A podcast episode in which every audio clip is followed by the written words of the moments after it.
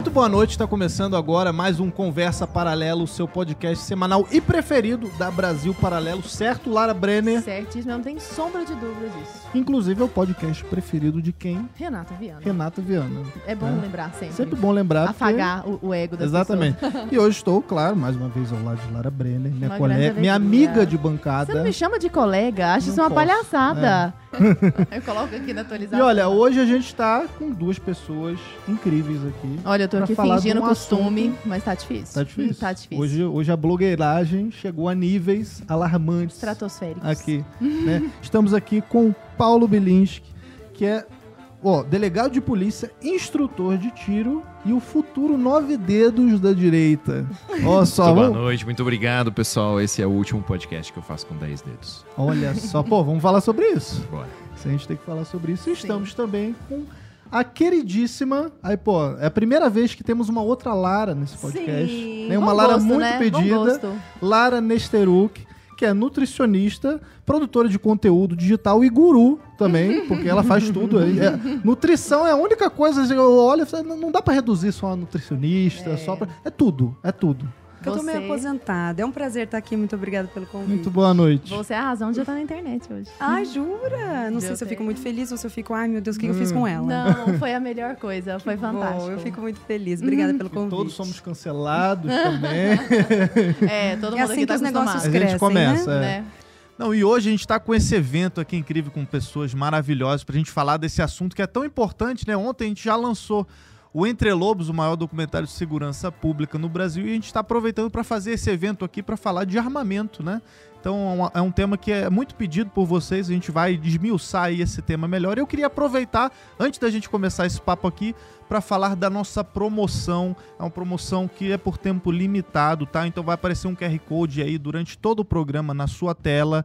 Você aponta o seu celular para o QR Code, a gente vai te di- direcionar para um link exclusivo onde você vai obter 50% de desconto, né? A metade do preço no nosso melhor plano, onde você desbloqueia toda a plataforma da Brasil Paralelo. É o plano acesso total, você vai receber 50% de desconto, vai conseguir assistir a, a trilogia do Entre Lobos e todos os nossos eh, documentários exclusivos, os nossos cursos, a programação infantil, as análises dos filmes, todos os filmes da BP Select, tudo por 50% de desconto. Então não perca tempo, antes da gente começar aqui esse nosso papo, aponta o, o celular para o QR Code está aparecendo ou clica no link da descrição e garanta logo essa promoção que é por tempo limitado. Então vamos continuar aqui. E eu, bom, a gente vai começar aqui falando a respeito, claro, do projeto que vocês dois estão fazendo junto, que é esse projeto Valkyria, né? Então eu queria entender primeiro o porquê do nome, né? E como é que surgiu essa ideia desse projeto. Ah, você tem a melhor explicação do nome. Você acha? Porra, é bonito pra caralho. Eu queria que a ideia do nome tivesse sido minha, porque, né? Mas foi de- não, não, foi foi, de do quem? Gente Foi do Paulo? Foi. Não, foi um brainstorm. A gente, É, a gente jogou tava cuspindo várias, ideia. é, várias ideias. Estávamos fumando um charuto no fim de um Uhum. dia, conversando e tal. E eu já queria fazer alguma coisa com, com as mulheres, com meninas, com Uhum. as, as, as laretes. Uhum. E que tivesse a ver com, né, com essa primeira experiência com armas de fogo. E o Paulo, óbvio, era a pessoa que eu procuraria para fazer isso. E daí a gente ficou cuspindo ideia sobre um nome, né? A gente estava tentando encontrar um nome. E o Paulo gosta muito, né, de mitologia Não, nórdica. mitologia nórdica é fantástica. E aí ele falou: Você sabe quem são as Valquírias? Sabe qual é a história das Valquírias? E as Valquírias elas têm uma missão muito honrosa, que é de conduzir os guerreiros mortos mais honrosos ao Valhalla, e que é o céu deles, né? É isso? ou Eu Isso, falo muito de um jeito não, muito grosseiro. isso. Aqueles são dignos de participar da última batalha vão ser conduzidos ao Valhalla. E aí o que acontece então é, elas são mulheres, elas sabem guerrear, elas sabem lutar, elas sabem, mas elas não necessariamente precisam estar ao fronte de batalha, elas não, elas não estão. É. que quando a tarefa é honrosa desse nível, então são elas as requisitadas, e são mulheres fortes, são mulheres hábeis, são mulher, é, ágeis, desculpa. E achei genial, achei muito genial e aí a gente É, abriu. é que tem um ponto sobre feminilidade junto aí que é muito importante. Que você fala assim, que elas não. Não é o papel delas, mas elas estão prontas para. A ideia é essa. Essa é a ideia. né? Então, você não está descontando e colocando toda a responsabilidade em cima da mulher, mas você está dizendo, olha, elas estão preparadas, elas Se acontecer alguma fazer. coisa, elas sabem como resolver. Essa é a Elas diferença. conseguem. Exatamente. E por que que vocês decidiram voltar esse projeto especificamente para mulheres? Vocês decidiram montar um projeto juntos? Poderia ser um projeto geral, já que a respeito das armas, nós vamos falar sobre isso aqui, há inúmeros tabus, mas vocês decidiram olhar para as mulheres. O que, que foi a ideia? Eu tenho um, um histórico interessante com isso. Eu comecei a ministrar curso de tiro em 2017. Primeira turma tinha sete alunos, quatro pagantes, três convidados. É, e a gente Caramba, foi. 2017 ontem, assim. É, mas é que quando a gente. Como a gente tem um marco temporal muito forte, que é 2018, com a eleição do Bolsonaro, e, e mudanças muito significativas, Uhum. quando você fala, comecei em 2017, é tipo assim, era tudo mato. Entendi. Pré-histórico. Realmente, pré-histórico do ponto de vista do tiro, como é comparado com hoje. E uma vez eu fiz um curso feminino, em 2018, e, e tinha cinco mulheres. Uhum. E aí eu falei, eu vou parar com isso porque não tem público. E de repente, eu larguei a ideia do, do curso feminino. De repente, nos cursos normais, tinha mais de 50% feminino. Olha só. Olha. E aí você perguntava, por quê? É porque tinha visto a Lara tirando. Olha. Então, o efeito Lara, ele não é só São Paulo, ele é, é o Brasil inteiro. E ele é, o é- é- é um, um efeito tão intenso e tão poderoso que ele mostrou um mundo que era exclusivamente masculino Uhum. para as mulheres. Olha. E aí, eu, eu vejo isso. Eu vejo que elas procuraram, né, buscaram, inspiradas, né, influenciadas, e, e- e- e depois disso fazia sentido fazer um feminino. Lara, que fato concreto da realidade fez você se interessar por isso a ponto de falar, vou fazer um curso, eu vou comprar uma arma? Não é assim, ah, eu tenho uma simpatia, mas tá ali Uhum. e tal. Eu sempre tive uma grande simpatia por algo que vai contra o mainstream. Fato é. Entendi. Então, toda vez que alguém tá falando sobre algo e a massa fala sobre aquele algo, é natural para mim que eu questione e diga, bom, diga, bom, de repente não é isso. Então, apesar de nunca ter vivido num, num ambiente anti-armas, é, eu ouvi esse discurso de que armas eram ruins porque armas matavam pessoas e que isso era ruim. E aí eu pensei, bom, mas está todo mundo falando isso, parece um discurso tão simples, de repente não é isso. Então foi em 2021 que eu comecei a ter contato com pessoas que, que faziam essa narrativa ser facilmente derrubada. E então não foi uma coisa que eu precisei vencer algo ou, ou cavar algo, só foi uma coisa tipo, ah, tá vendo? Tinha uma resposta e não era tão Era simples e nem tão assim. fácil e É. era, é. E aí comecei a praticar o tiro no começo de 2021 e é uma coisa excepcional, porque para mim não tem aquela, aquele peso que eu vejo, às vezes, até pelas perguntas que chegam, a, a galera dá do tipo, olha, qual é a emoção? Poxa, isso é uma coisa de adrenalina? Não, é uma coisa que deveria ser parte da base regular do que aprende uma pessoa que cuida da própria vida. Então, para mim, fez muito sentido. E aí fez mais sentido ainda quando eu vi o quão simples era você estar nesse meio. Não era uma coisa Não é como uma coisa eu do outro mundo, não assim. é uma coisa do outro mundo, exatamente. Então é como ir treinar, é como ir ao médico, é como você vai É praticar. diferente, sei lá, eu preciso dirigir, pra eu começar a dirigir eu preciso fazer uma porrada de aulas, uma porrada de, de coisas teóricas. Assim, claro, nu- nunca atirei, não, não posso estar falando uma grande besteira aqui, mas é mais simples do que, sei lá, dirigir, vamos colocar, ou não. É que eu acho que dá pra dividir Tipo assim, você vai num dia num, num clube de tiro lá, você já pode dar um tiro já. Sim, sim, exatamente. Não existe nenhum pré-requisito a não ser a idade. Mas é, eu acho que o, o- o lance é: a grande maioria das pessoas querem a experiência. Uhum. né? Elas querem passar por aquilo, saber como funciona e, legal, encerrou. É tipo pular de paraquedas. Sim. né? A, a grande maioria. Mas dentro desse grupo existem pessoas que estão ali já por um motivo diferente. E que a experiência, de- dependendo da forma como ela ocorrer, confirmam aquilo e proporcionam a abertura de uma porta. né? Eu acho que um- o, o- o primeiro Valkyrias, o, o- a fala da Lara, era uma fala sobre assumir responsabilidade Uhum. né? E, e isso é algo que vem sendo falado. É, é uma coisa que a minha geração não ouviu muito. Né? Eu tenho 35 anos, eu não ouvi muito o quanto que eu tinha que assumir a responsabilidade. Né? Eu sou uma geração que, ah, você tem direito a isso, você tem direito àquilo, você tem direito àquele outro. E a fala da Lara foi, olha, vocês têm que assumir a responsabilidade pela segurança de vocês, pela família de vocês, e a arma proporciona isso. Então, eu acho que tem muita gente que procura o tiro como uma experiência, algo que a pessoa fez, tirou umas fotos legais, Como um hobby, Uhum. né? né? Foi Até divertido. desmistificou tudo que ela achava que era um clube de tiro, né? Exatamente. Um monte de rambo louco atirando um no outro. Isso, exatamente. E aí superou e buscou aquilo como um caminho. Eu, eu, eu acho que você se encaixa mais na, na- no em quem já tinha uma ideia de que era algo que desejava, né? Algo Sim, que queria. definitivamente. Sim, Uhum. e aí essa coisa de ver o quão simples era, na verdade, não é nesse ponto só ah, do, olha, hoje pode, você vai até lá e já tira. Não, é que eu pensava, como muita gente pensa, então, mas tem que ter toda uma preparação, né? Não, mas tem que ter toda uma, tem que ter... Um clima. É, Afinal, aquilo mata, Tipo né? isso. É uma coisa que. Tem- não, e assim, ó, não, e quando você fala com alguém, quando eu comecei a falar com os meus amigos, né, mas, mas assim, ó, qual é o nível da segurança? Porque a gente pensa que é uma coisa extremamente perigosa. E aí há um nível de segurança descomunal, fato. Mas é, é interessante ver como, para quem tá ali, esse nível de segurança é natural. Não é uma coisa que você fala, olha, cu- cu- cuidado, cuidado, cuidado. Não, já tá. É implícito. Assim como você, quando entra no carro, sabe. É, é tão babaca como que eu vou dizer, mas você sabe que não é pra bater na pessoa da frente, é pra desviar. Sabe uma coisa simples assim? Então Sabe que não dá pra jogar GTA na vida real. é isso, entendeu? isso, Sim. é exatamente isso. Então, é, o que a gente tinha era a visão do GTA. Que armas serviam pra fazer essa. Então, olha, se todo Ai, mundo. não é assim? É, não é Poxa, chocante? É Caramba, chocante. eu não vou mais. Que decepção. E aí, o mais interessante pra mim, pelo menos, foi porque o Paulo definiu muito bem essa coisa de que tem pessoas que vão lá só pra ter uma experiência, ela só quer, de repente, ela quer tirar uma foto legal. E isso também tem que ser válido. Do tipo, sim, vai lá tirar uma foto, isso é legal.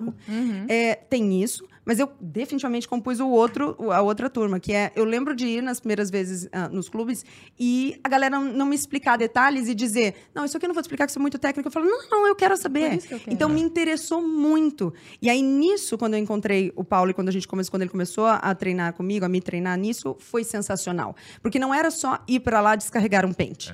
Era entender o que fazer, era atirar com, consci- com consciência, era e algumas coisas tão simples que eu tenho certeza que para ele, para quem ah, já atira há muito tempo, são óbvias. É me encantaram, aquele encanto do começo. Então, eu lembro da coisa que mais me encantou de cara, que foi quando você está atirando, você está com o seu alvo a alguns metros de você e você vai naturalmente colocar mais longe ou mais perto, dependendo do tipo de treino que você está fazendo.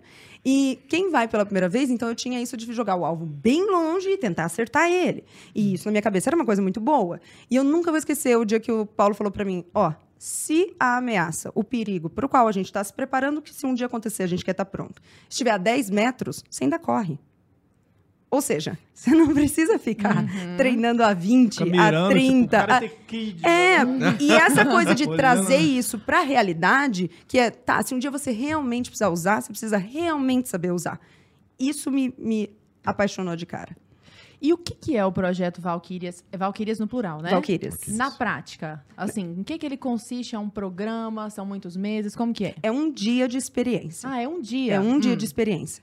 Nesse dia, a gente inicia o dia com uma fala. Então, eu falo primeiro alguma coisa que não serve para muita coisa, que o Paulo é que fala não, coisa não, real. não, não, é o contrário, é o contrário. Faz a blogueiragem, Não, recebe as a- pessoas. A, Lara faz a parte que faz sentido pra mulher, Ah, que bacana. entende? Ela é a Então, assim, Valkyria, é- né? é, eu. o- um dos motivos de ter falhado sempre a minha tentativa de ministrar um curso feminino é porque as diferenças de percepção entre homem e mulher fazem com que seja difícil você falar sobre isso com mulher. Ah, e posso até dar um exemplo disso que aconteceu Deve. nesse. Ah, Você sabe qual eu Deve. vou falar, né? Nesse a gente ah, pensa, né? Nós estamos ali com um público feminino e tal, e o Paulo. Não, calma, qual parte? Do estupro. Puta que pariu. Isso foi muito Eita. importante, né? Olha o Isso- corte porque agora, hein? isso. Rodrigão se prepara, hein? Que agora. Não, Ó, foi sensacional isso, é porque. foda. E, e para mim foi uma baita experiência também, porque eu não me dava. Não, me- não sabia que você não sabia Não, eu, disso. eu não consigo parar de pensar nisso. Desde que elas. Foi assim. O que, que é? A A gente tava. Porque ah, pensa que ah, eu vou falar primeiro, o Paulo vai falar depois, tá todo mundo ali, as meninas levantam a mão o tempo todo. Então é, é uma conversa grande. Nessa conversa grande, o Paulo puxou um ponto que é sensacional, que as mulheres seriam, ah, deveriam ser as mais preocupadas com isso, porque nós somos as mais vulneráveis. Sim. Então é aquilo, o cara mais fraco do lugar facilmente domina a mais forte das mulheres do lugar, por uma questão óbvia.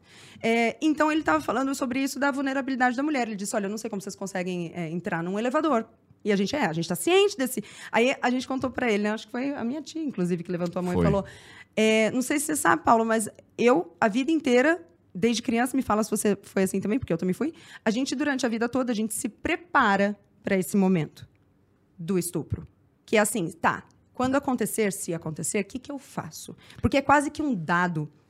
Pode acontecer. que, Você já pensou sobre isso, mano? passou Pela, Pela minha sua cabeça? Então, e aí, só para que você tenha ideia, nós, e aí você me confirma se você também, a gente se prepara do tipo, eu ouvia da minha mãe, das minhas tias, tá, é melhor se na hora você ficar mais relaxada, porque já que vai acontecer mesmo, pelo menos vai machucar menos, ou se não, não briga com ele, porque se ele tá te violentando, então ele tem essa tara. Se você brigar, isso vai ser pior. Não olha nos olhos não olha dele. nos olhos dele. Olha lá, tá vendo? Uhum. Toda mulher, ó, me arrepia de falar, mas Eu toda também. mulher, a gente, já, a gente já se prepara porque vai acontecer Loucura, em né? algum momento. Ou pelo menos a suscetibilidade é real. né?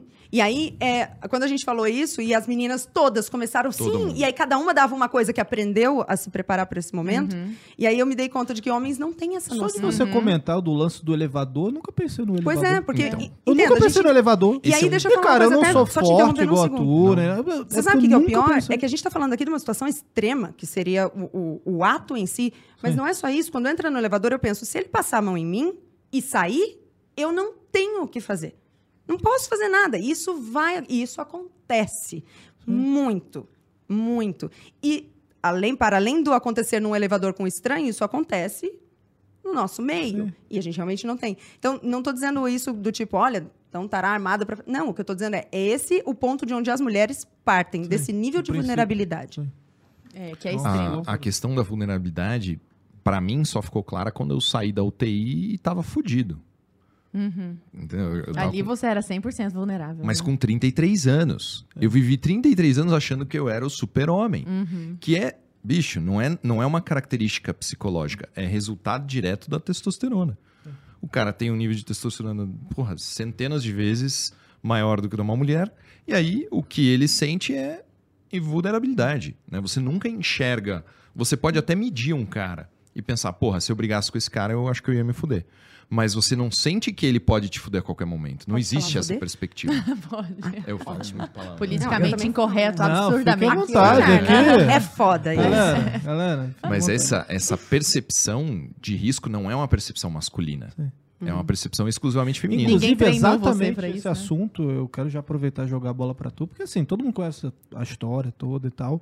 E as pessoas te acompanham, pô, sempre te veem atirando, você Sim. falando de armas e tal. Como é que foi pra você estar do outro lado do gatilho? Cara, essa é uma pergunta muito boa. Ela, ela me deu vários insights, assim, né? Só dar uma micro contextualizada, Paulo, Sim. pra se alguém caiu de paraquedas aqui, não Ah, é. sabe que história é essa de estar Sabe do que outro de lado vez do em quando eu gatilho. encontro uma pessoa que Perdida, nunca viu, né? É, que não acontece. sabe. E aí eu ministrei o curso inteiro de tiro, fiz várias piadas sobre ser baleado, e a pessoa, tipo, ela não aproveitou. Aham. E não a é. preocupação dele é essa, que ela não aproveitou a piada que ele É, fez. o cara não, todo mundo riu, o cara. Por que esse cara não tem graça? Você não sabe Né? como é ser amiga do Paulo, porque todo mundo que eu falo, Paulo, você lembra daquele cara dos tiros? Aí a pessoa, ah, sim, então ele. Ele. Mas bem breve, assim, só pra quem caiu de paraquedas falar, ah, tá, entendi. Isso. Ah, você quer que eu contextualize? É, ninguém melhor que você mesmo. Bate. Então vamos lá. Ah, então, do, eh, 20 de janeiro de 2020, eu fui vítima de uma tentativa de homicídio. né? Eu fui baleado seis vezes. E a pessoa que me baleou, né, era uma pessoa próxima, era minha noiva na época. E ela cometeu suicídio depois desse, desse fato. Né? Era uma pessoa que eh, sofria né, de, de problemas e, e numa crise resolveu então me matar e se matar. É, eu fui baleado no peito, no braço direito, na mão direita, no- na perna direita e na perna esquerda. Fiquei 11 dias na UTI. É, passei por três cirurgias, depois mais três dias no quarto. é, voltei para casa com o acetábulo é, fraturado, com o pulmão direito né, colapsado, fígado. é tudo fodido, né, basicamente. É, foi, é uma recuperação que ainda está em andamento, né? Inclusive, quem né, me ajuda hoje nisso é o Neto. Né? Seu meu marido. E, né? e, e eu tô me abraço aí pro Neto, tá nos É, acompanhando. obrigado, meu irmão. É, já faz dois anos e mesmo assim eu ainda tenho as consequências, né? Inclusive, Vai, vai O ser o, de último. nove dedos da direita. é o último podcast aí com 10 dedos, dia, dia Mas como é 21. que, que, que rolou assim? Não, não conseguiu o dedo? É, Qual que é o o, lance do o- dedo aí? o dedo, cara, eu, eu fui baleado duas vezes na mão, né? É, então, eu abri a porta do banheiro, tomei um tiro no peito. É, eu tava muito próximo, né? E, e, e- e, cara, eu penso várias vezes, assim, nesse cenário, sabe? O que, que eu poderia ter feito de diferente e tal. Mas eu ainda acho que a minha atitude foi a melhor, foi tentar desarmar ela. E nesse né, processo de desarmar, fui baleado novamente no braço e na, na, na mão. É, o do braço pegou de raspão aqui debaixo do braço. E aí é, eu tomei dois tiros na mão, um aqui na, na base do dedo e um é, na parte de cima. É, e aí eu passei por sete cirurgias né, na tentativa de, de reconstruir a minha mão e reconstruir articulação e tendão e tudo mais.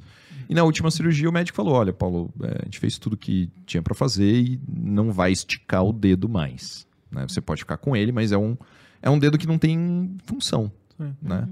E em virtude dessa falta de função, eu, eu decidi então retirar o dedo e seguir aí. E, e você atira com a mão direita. É, eu sou destro. né? Mas aprendeu a atirar com a esquerda? Então, hoje eu, eu faço uma empunhadura adaptada, assim, que eu, eu faço a maior parte da força na mão esquerda e a mão direita eu uso pro acionamento do Ah, gatilho, tá. né? Mas eu atiro também com a mão Mas esquerda. você então, teve que readaptar, tipo, você teve que reaprender a atirar. Cara, é, é curioso, é, a gente atira com as duas mãos, né? A Lara já atirou com a mão direita, a mão esquerda, mas o destro, ele é pior do que o canhoto nesse ponto.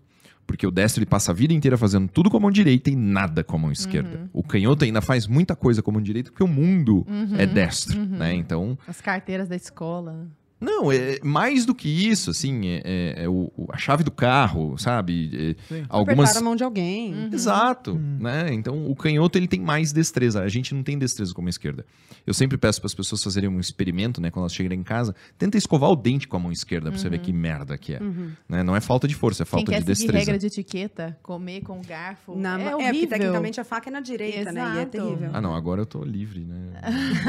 não, não tem nem. Não preciso. Né, Eu não tenho de- etiqueta nenhuma, eu já troco assim, eu corto. Faca, trocar é um pecado mortal. Aí troco, ah, mas, Sério. É um pecadíssimo. mas eu, mas, Mas, então, assim, é, é, é mais questão de destreza mesmo, questão de habilidade de coordenação motora fina com a esquerda que eu desenvolvi porque fiquei bastante tempo com a mão direita imobilizada, né? É, acho que foi isso. Mas como que é estar de lado o gatilho? Ah, então, é, algumas reflexões importantes, assim. É, tomar tiro não dói. Essa foi a minha primeira pergunta pra Não, ele. red Se pill doeu. total. Quando eu ouvi É. falando isso pela primeira vez, eu falei, o quê? É, eu fui sentir dor, assim, duas horas e meia depois, né? É possível tomar tiro a queima-roupa pelado. Essa é a piada. Essa é uma... Você precisa andar comigo do lado pra sempre explicando, entendeu? Entendeu? Ah, meu Deus. Piada estava- torta de climão. né? Aham. Eu estava ele saindo do precisou banheiro. sofrer tudo isso pra contar essa piada. Conta essa É. piada. Entendeu? Poucas Só pessoas. ele pode Ah. contar essa piada, dependendo. Sim. E aí estão as mulheres lá no Projeto Valkyrie. é, exatamente. É, é. É possível. Ahn, eu descobri que eu sou a prova de 9mm. Tem até figurinha no WhatsApp. Isso, bom. 9mm Queremos. não mata. né? É, eu não, quero mas essa figurinha. Mais a- a, politicamente reunião mais, mais, assim, bizarra que eu tive foi na CBC, né? Que é a fabricante da munição. Puxa. E o cara não sabia quem eu era, assim, especificamente. Eu falei assim, não, não, eu, eu sou usuária da sua munição, ela é muito ruim. Ele, Uhum. como assim? Ah, não é, essa munição aí não funciona. Eu tomei seis tiros dela tal. Aí ele ficou me olhando assim. é, então. Não funciona, né? É, tem que usar munição boa, 9mm, né? De preferência importada tal. Uhum. É, e, e o principal é que a vida ela, ela passa assim muito rápido, a gente é muito vulnerável. Uhum. E morrer não é tão assustador quanto a gente pensa. Né? A, a minha experiência ali foi de quase morte e foi muito tranquilo. Sabe? Vocês podem ficar super tranquilos. Quem tem medo da morte não precisa ter. No momento ali final, você, né, você vai apagando, assim, você perde a capacidade auditiva, você não escuta mais nada. O mundo vai ficando pequenininho, pequenininho, você nem sente dor, não tem consciência de arrependimento, de nada. Você sente uma paz, uma tranquilidade muito grande e as coisas apagam e acabou. né? Você não precisa sentir sofrimento com isso, né? Ninguém né, precisa se preocupar com isso em vida, porque é Aí depois você tranquilo. encontra o Morgan Freeman lá em cima. né? Cara, No mínimo, né? Eu vou ficar decepcionadíssima. é, ia ser legal, né? Porra, Ia ser legal. Te recebendo lá. É, não, mas aí eu acordei e aí eu tive que né, me socorrer e tal. Aí e foi colher os frutos É, depois e deu ali, né? trabalho. É. Mas é isso. Ô, Lara, e o, o que que vocês querem com esse projeto? Tipo, qual que é o objetivo?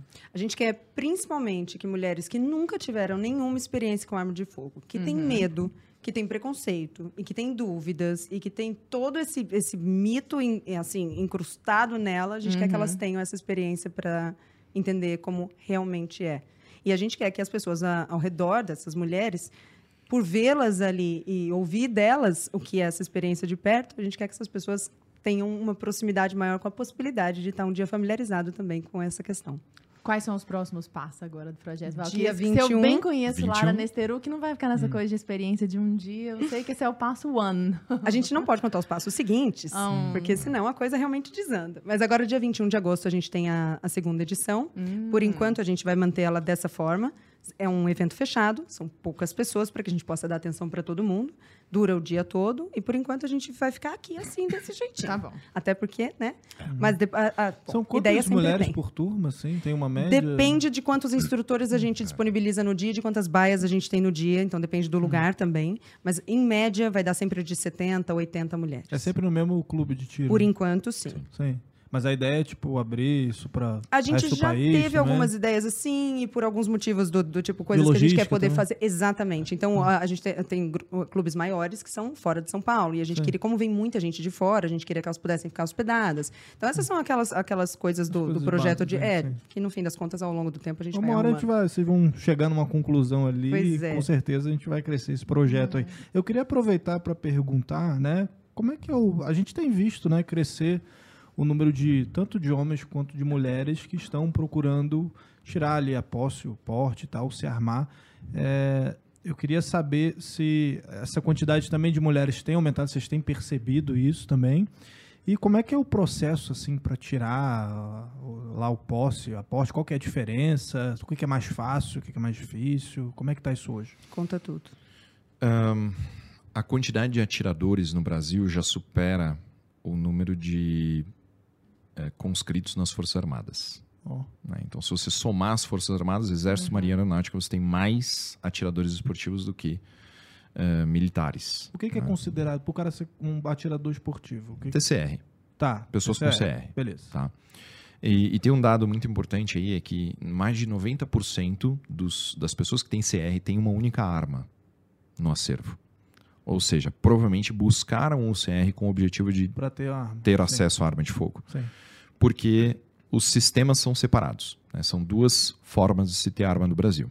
Você pode ter armas para defesa, e essas armas vão estar cadastradas na Polícia Federal, na posse, que é você ter a sua arma em casa, ou o porte, que é ter a sua arma com você o tempo todo.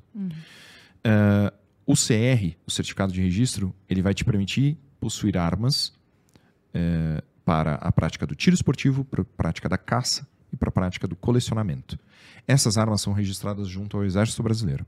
tá? Então são dois sistemas diferentes com objetivos diferentes.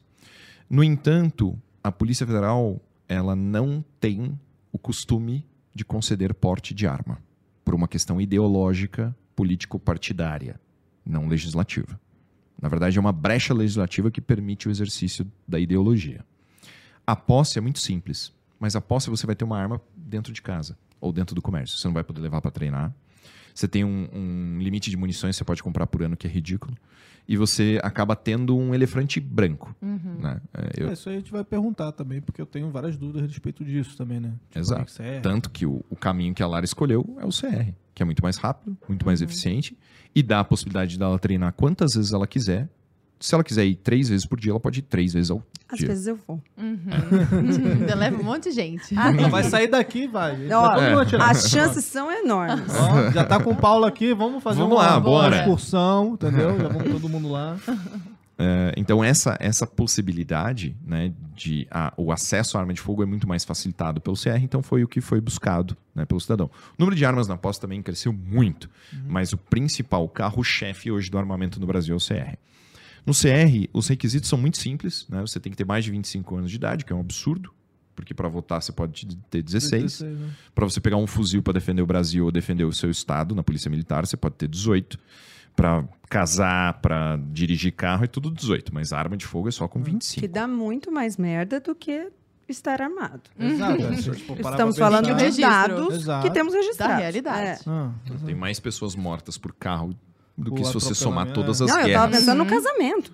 O casamento é uma arma. Porra!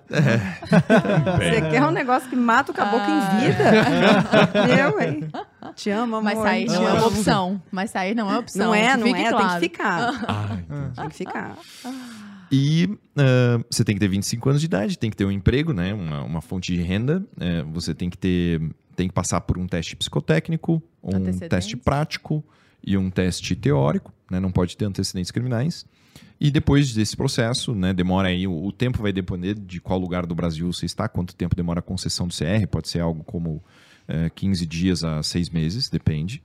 Eh, e aí você vai poder comprar armas para a prática do tiro esportivo, para a prática do colecionamento, Mas enquanto você está nesse processo, você já pode ir ao clube quantas vezes você Sim. quiser e puder para treinar. Até porque uma das, do- dos pontos é, é a prova Os requisitos, né? e você precisa treinar antes. Você vê que já são requisitos praticamente de casamento, né? A mulher já pode escolher um cara que tem o, o É, CR, é- porque é vantajoso. Ela já sabe que os antecedentes criminais É. são negativos. Sabe que ele fez o psicotécnico, renda, ele sabe andar em linha reta. Passou no psicotécnico, tem mais de 25 Exatamente. anos. Pois É é, não tem campanha, antecedentes é boa criminais. É, exatamente, uma boa campanha. Case com alguém que tem CR.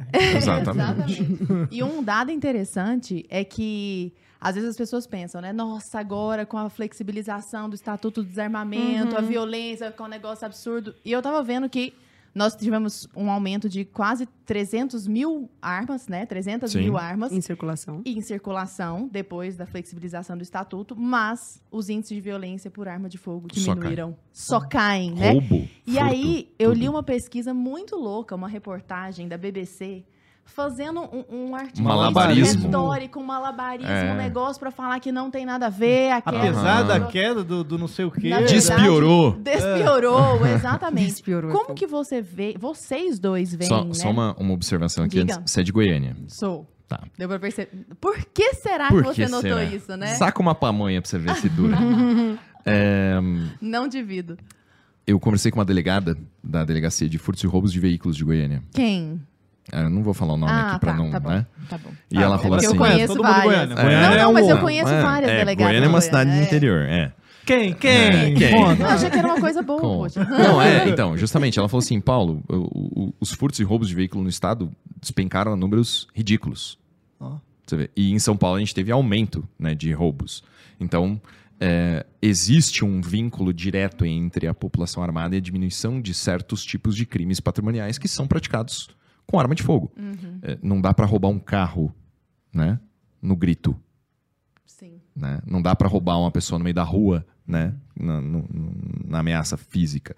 É, o criminoso vai preferir uma arma de fogo. E se ele tem a dúvida se aquela pessoa está armada ou não, o quão vulnerável ela é, ele vai pensar 10 vezes, né? Sim, Porque o criminoso quer permanecer vivo também. Tem uma coisa muito importante nisso, e aí não é a área do Paulo, mas é a minha.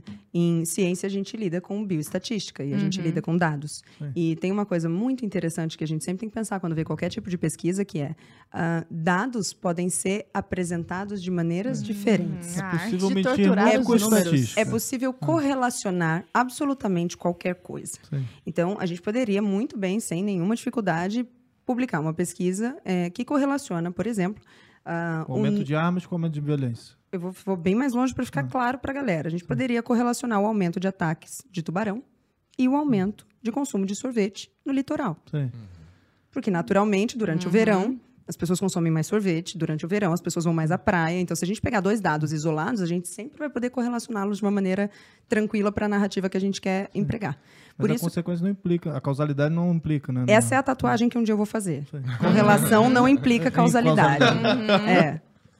Não, e isso é, incrível que você está falando, porque eu parto de uma linha, assim, vamos dizer, mais libertária do assunto, que é no sentido do próprio direito individual do cidadão adquirir uma arma de fogo. Mas é então, um direito natural, meu Então, irmão. é um direito natural. Então, Um por direito exemplo, natural. ainda que armas causassem mais violência, Sim. eu continuaria defendendo Sim, o direito do concordo. cara ir lá comprar Sim. se ele quiser. Sim. Sim, sim. Ponto final. Com? Que lide com as consequências, Ah, né? Exatamente. Ainda que causasse Faz parte. mais. É, ué, Faz é parte da vida. Eu entendo o argumento, eu acho que ele é importante de mostrar os dados, de falar, pô, ó, beleza, tem mais Não, mas armas aqui, em circulação. Eu acho interessante.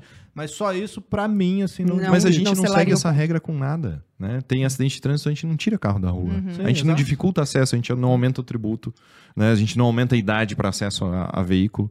Porra, nunca se cogitou isso. É. Né? Ah, não, vamos aumentar então a idade para CNH para 25 anos. Ninguém nunca pensou nisso. Uhum. Essa lógica só é utilizada para a arma de fogo com o objetivo de desarmar a população, colocar uma população mais vulnerável. Você comentou um negócio a respeito do, do- da posse, porte e o CR e tal.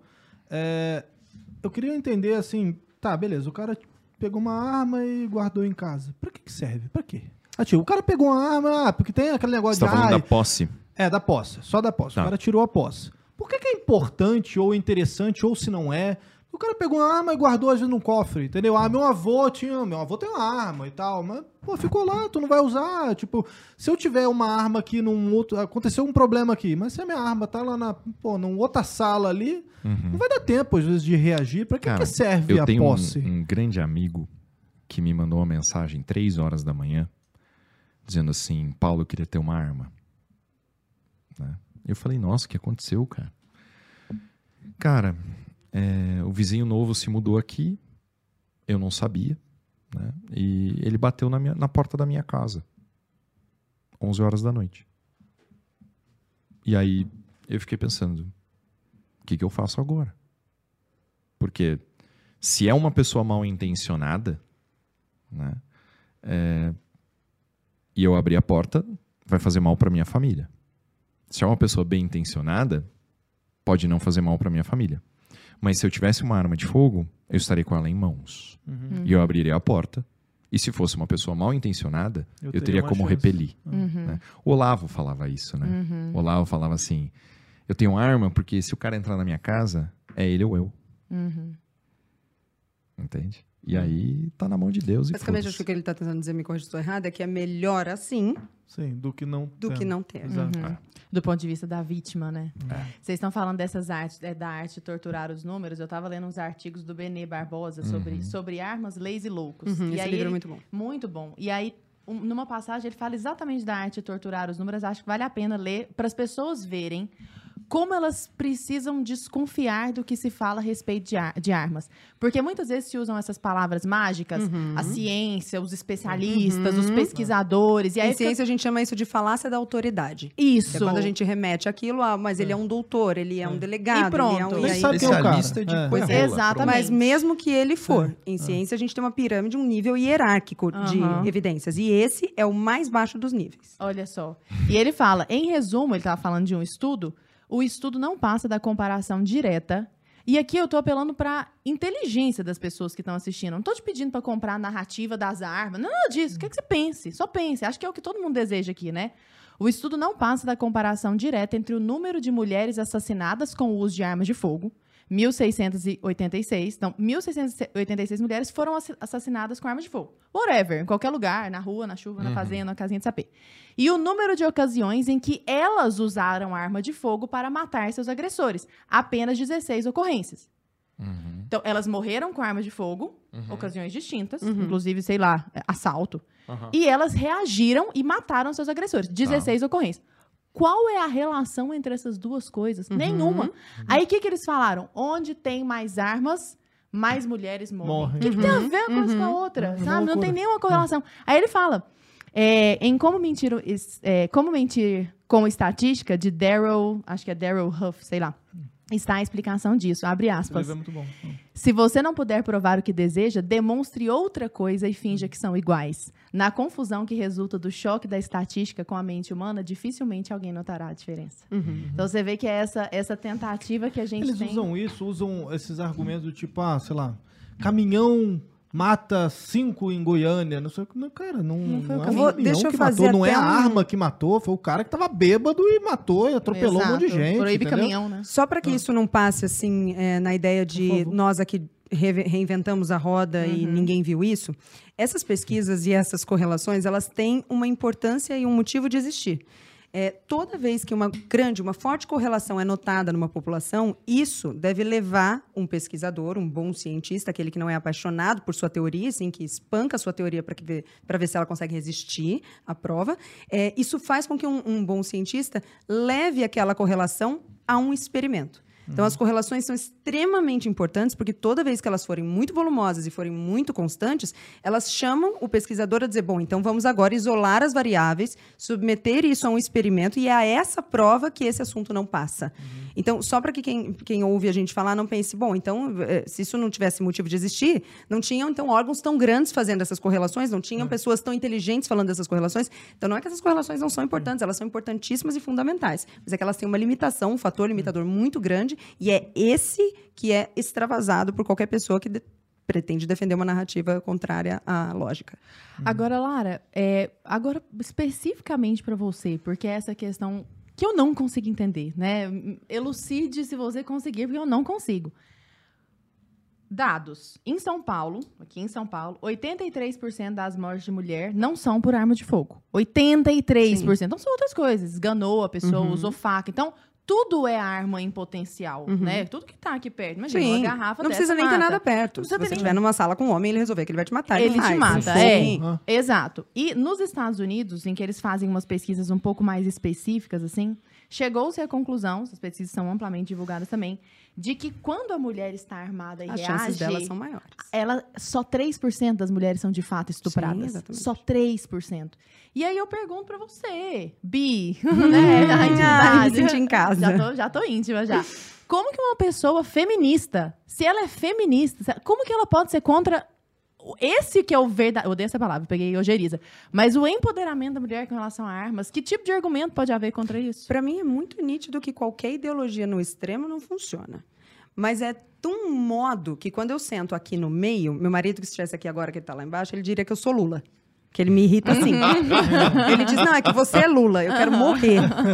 Então, assim, ó, quando eu tô num extremo, eu, eu vou conseguir ser Lula ali naquele extremo. Aham. Quando eu tô no outro extremo, vão dizer que eu sou um bolsominion. É assim que eu sei que eu tô certa, quando eu sou odiada dos dois lados. Uhum. Porque qualquer ideologia no extremo, ela deixa de ser inteligente e passa a ser cega para aquilo que ela não pode explicar.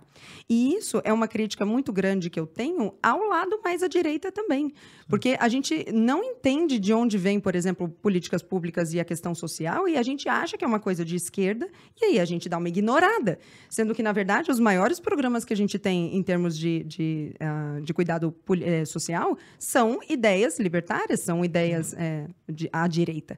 Então, para mim, é muito nítido que é isso. Uma vez que você abraça a, a Bíblia da patota, você precisa pegar a Bíblia toda. E você sabe o que é o mais engraçado? Eu levo, como você mesmo falou, eu levo todo convidado que vai lá em casa, toda, todo mundo leva para tirar. E eu levei uma vez, você lembra? Eu levei uma vez uma amiga minha, que é uma amiga queridíssima. Mas ela, eu digo que ela é minha canhota favorita. Porque ela é assim, ela é esquerdista do começo ao Comuna. Ai, fim. eu até sei quem que é. Você sabe, né? Sei. E aí eu falei, mandei uma mensagem pra ela quando ela tava em São Paulo, e disse assim, Bi, vamos atirar? E ela disse assim, Bi, viva la revolução. aí tá bom. eu disse, então vamos. É muito interessante pra mim, porque ela é uma das pessoas, eu tenho, eu tenho algumas, ami algumas amigas que são esquerdistas roxas e que são conversas deliciosas de ter, porque a gente está num ambiente seguro de conversar, onde eu consigo ficar vulnerável e dizer, eu não entendo isso mesmo, e ela consegue dizer, eu também não entendo isso mesmo, a gente consegue trocar. Ela é uma dessas. E foi muito interessante para mim ver a saída do clube dela. E ela dizendo, Lara, não é nada do que eu imaginava, caramba, como o negócio é cuidadoso. E aí eu fiquei prestando atenção é, quando as pessoas mandavam, a, a família, ou a amiga, a esposa dela, mandavam mensagens para ela dizendo como foi. Eu gostei de ver ela contando. Porque era muito nítido para mim que ela não queria entregar que era muito suave. Então era assim, É. não, ó, é uma coisa que tem que tomar. É assim, tem que se ver, mas ó, é muito tranquilo, é muito diferente do que. Então é muito interessante ver como não tem base lógica. Tem falta de prática. É aí que o projeto Valkyrias é tão interessante. É aí que a minha ideia é ter ali uma mulher, como a gente teve nessa última edição, uma mulher que disse: olha, eu só tenho experiências ruins com arma. Meu avô era, era policial e aí o meu primo pegou a arma porque o avô deu o mole e tal. E então eu achei que eu nunca mais achei. Uma delas falou: eu vim aqui só para ver vocês e eu não iria atirar. E ela sair dali naquele dia dizendo: puxa, que, que maravilha esse novo horizonte que se abre. Isso é sensacional. Mas ela chegou a tirar? Sim, Sim, Sim. todo mundo tirou. todo mundo. É, legal, cara. agora tem uma questão também, né? Se nós estamos falando de armas para legítima defesa, de nada adianta ela estar no clube de tiro, dentro do cofre, ela tem que estar com, Com a pessoa. Você tá com arma agora, 100%. Belinski? Você tá com arma nesse exato Já, momento. aqui. Entrou alguém ali agora, a gente tá protegido. É. É. Ser bom, assim, assim. Eu fico muito feliz. Entra o né? ator, tá ligado? Pegadinho, mas... Eu já vou pôr o celular aqui que eu vou filmar a porquinha. Tá doido. Pois é, porque, porque essa é uma questão. Muitas vezes eu vejo. O Eric no meu ponto agora, agora vai entrar o ator.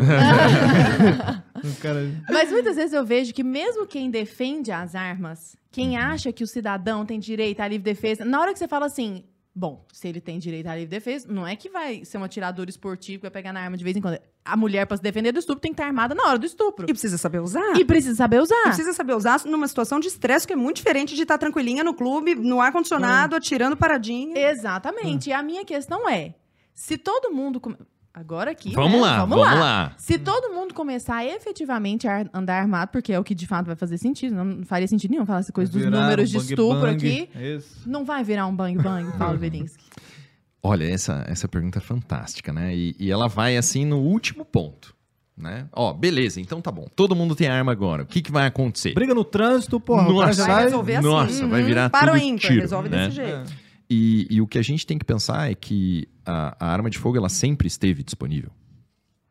Da mesma forma que eu falei que a minha geração é uma geração que não recebeu o discurso sobre deveres, a minha geração é uma geração que não teve contato com arma de fogo, mas todas as anteriores tiveram. né?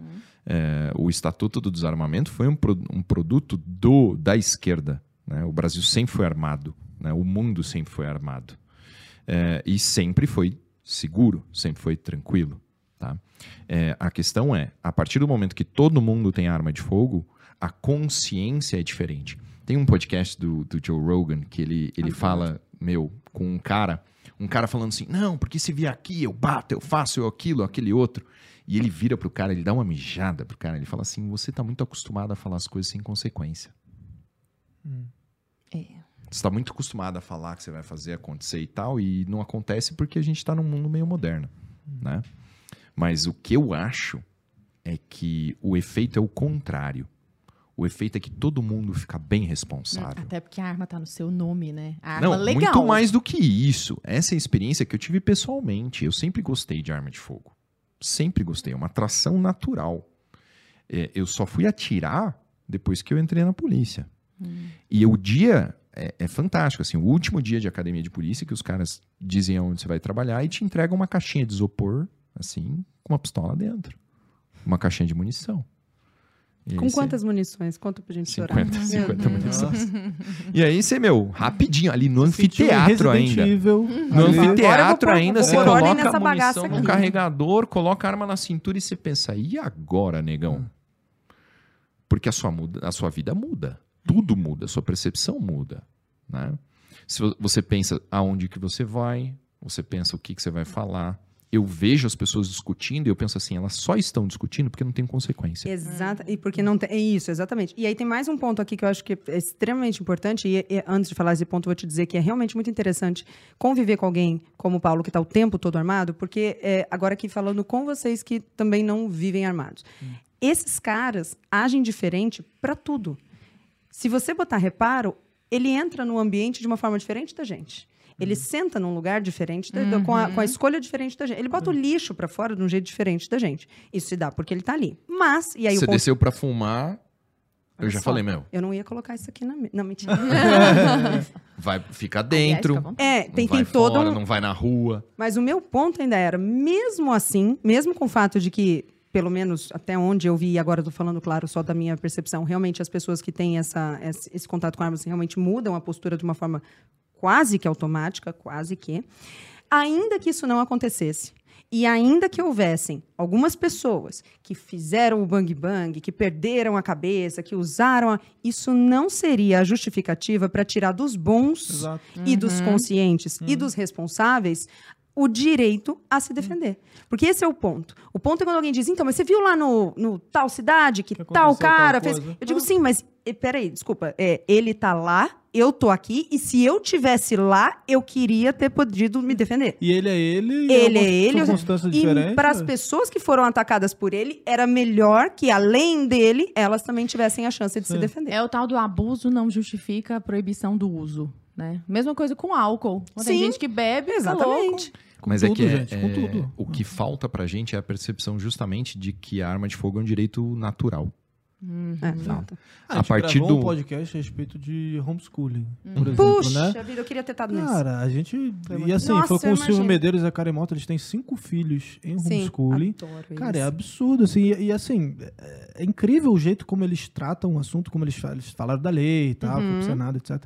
E aí foi engraçado, assim, foi interessante. Eles, eles tocaram realmente nesse ponto do tipo, ah, tem uma galera mais progressista que tá contra a regulamentação lá do homeschool, etc., porque tá falando que não é nem o argumento da socialização mais, né? Porque isso já, Nossa, já morreu. caiu. Já caiu. Mas Agora é o tem que argumento de o mais- tipo, ah, se você deixar o seu filho em casa, vai aumentar abusos. Sim, eu Nossa. vi esse. O Esse que. me Aí eu chocou. falei, gente, esse eu foi o olhei, que eu falei, esse que foi o único isso, cara? absurdo de e, verdade. aí, Aham. e, e assim, ele falou, tá, tudo bem.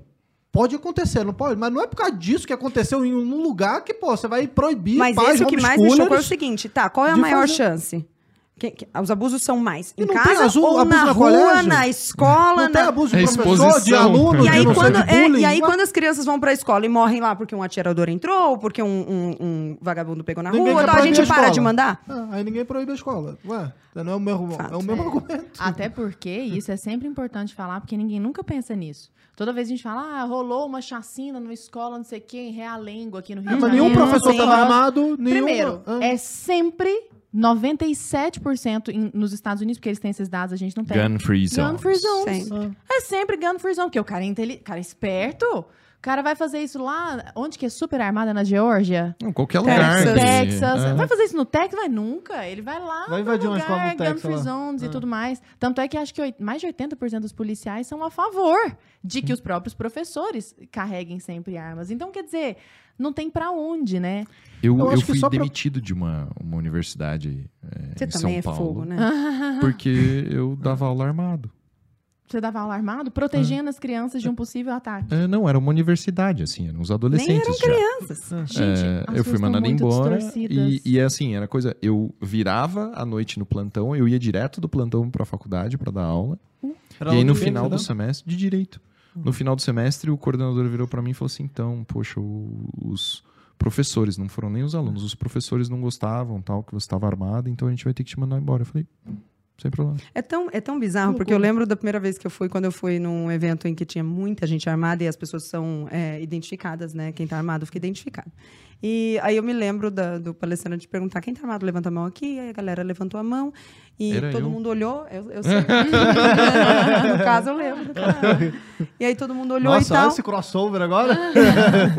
E aí É ele tipo disse assim... Tartaruga Ninja Power Ranger. né? Tipo isso, tipo Friends encontra How I Met Your Mother. E aí ele falou: olha, o pessoal que não tá armado, olha em volta. E a gente viu todas as mãos pra cima, todo mundo. E aí ele perguntou: sejam sinceros, vocês se sentem em perigo vocês se sentem seguros? E eu pensei, cara, eu me sinto tremendamente segura, porque eu falo, olha, tem, sei lá, tem 50 caras com a mão pra cima, 30 pelo menos sabem atirar direito. Desses 30, Já vai tirando, ele vai desses fazendo... 30, 15 são bons no saque velado. Desses 15, 8 vão acertar. Então a chance Cinco de são sniper aqui. Sim, entendeu? cinco são snipers. Então, poxa, a chance de estar seguro é muito maior num lugar com mais gente armada do que. E você estava comentando da mentalidade, Lara. É, a gente trouxe o, o Paulo Musi aqui. ele- eu imagino que não, não ande armado nos lugares e tal. É, não mas- precisa Ele também, é né? Porque. É, mas, mas ele, mas ele comentou assim de. Ele tava com a esposa dele, às vezes numa boate e tal. E aí tem uns caras que, que bebem demais e querem tirar. Uhum. ah, quer- querem Onda. bater no, no fortão lá. E, tipo, ele era visado. E Eu ele falei, é pô, uma- a pessoa tem que estar muito bêbada pra querer enfrentar o Paulo Musi. Beleza. Sim. E aí, tipo, e tu vê ele com uma tranquilidade, porque ele, Ele é já um fala doce assim. Ele é um de ele pessoa. fala, pô, é. e eu tava com fone, assim, ele vai falando lento dentro do seu ouvido, Deus, Paulo Musi, na frente, ele- e, cara, ele vai falando, E posso te falar assim. uma coisa muito séria? E aí, e- e- mas- mas só pra, só pra Desculpa. concluir. E aí ele falando assim, tipo, ah, eu não. Eu tava vendo que o cara tava bêbado, entendeu? Eu não vou Não vou meter porrada no enfiar o cara cara. dentro do bueiro, Sim, entendeu? exatamente. Eu tenho que ser a pessoa mais adulta aqui desse Sim. rolê, entendeu? Então ele ficava de boa, ele fugia. Ele falou, cara, eu fugia. Tipo, o cara tava em cima de mim, eu, tchau, mano. Mas isso é embora. assim em todas as áreas. Você já reparou? Os caras maiores e mais fortes, eles são sempre os mais moças, doces. É o pincher que é o problema. Aham. Já reparou? O Neto é outro monstro. O também. neto é, um- é, exatamente. E aí você vai, o neto é um doce de Ele é um pessoa. É um, é um docinho, Quem ele fica vermelho ele? quando a gente. Se você tivesse aqui agora, ele tava vermelho.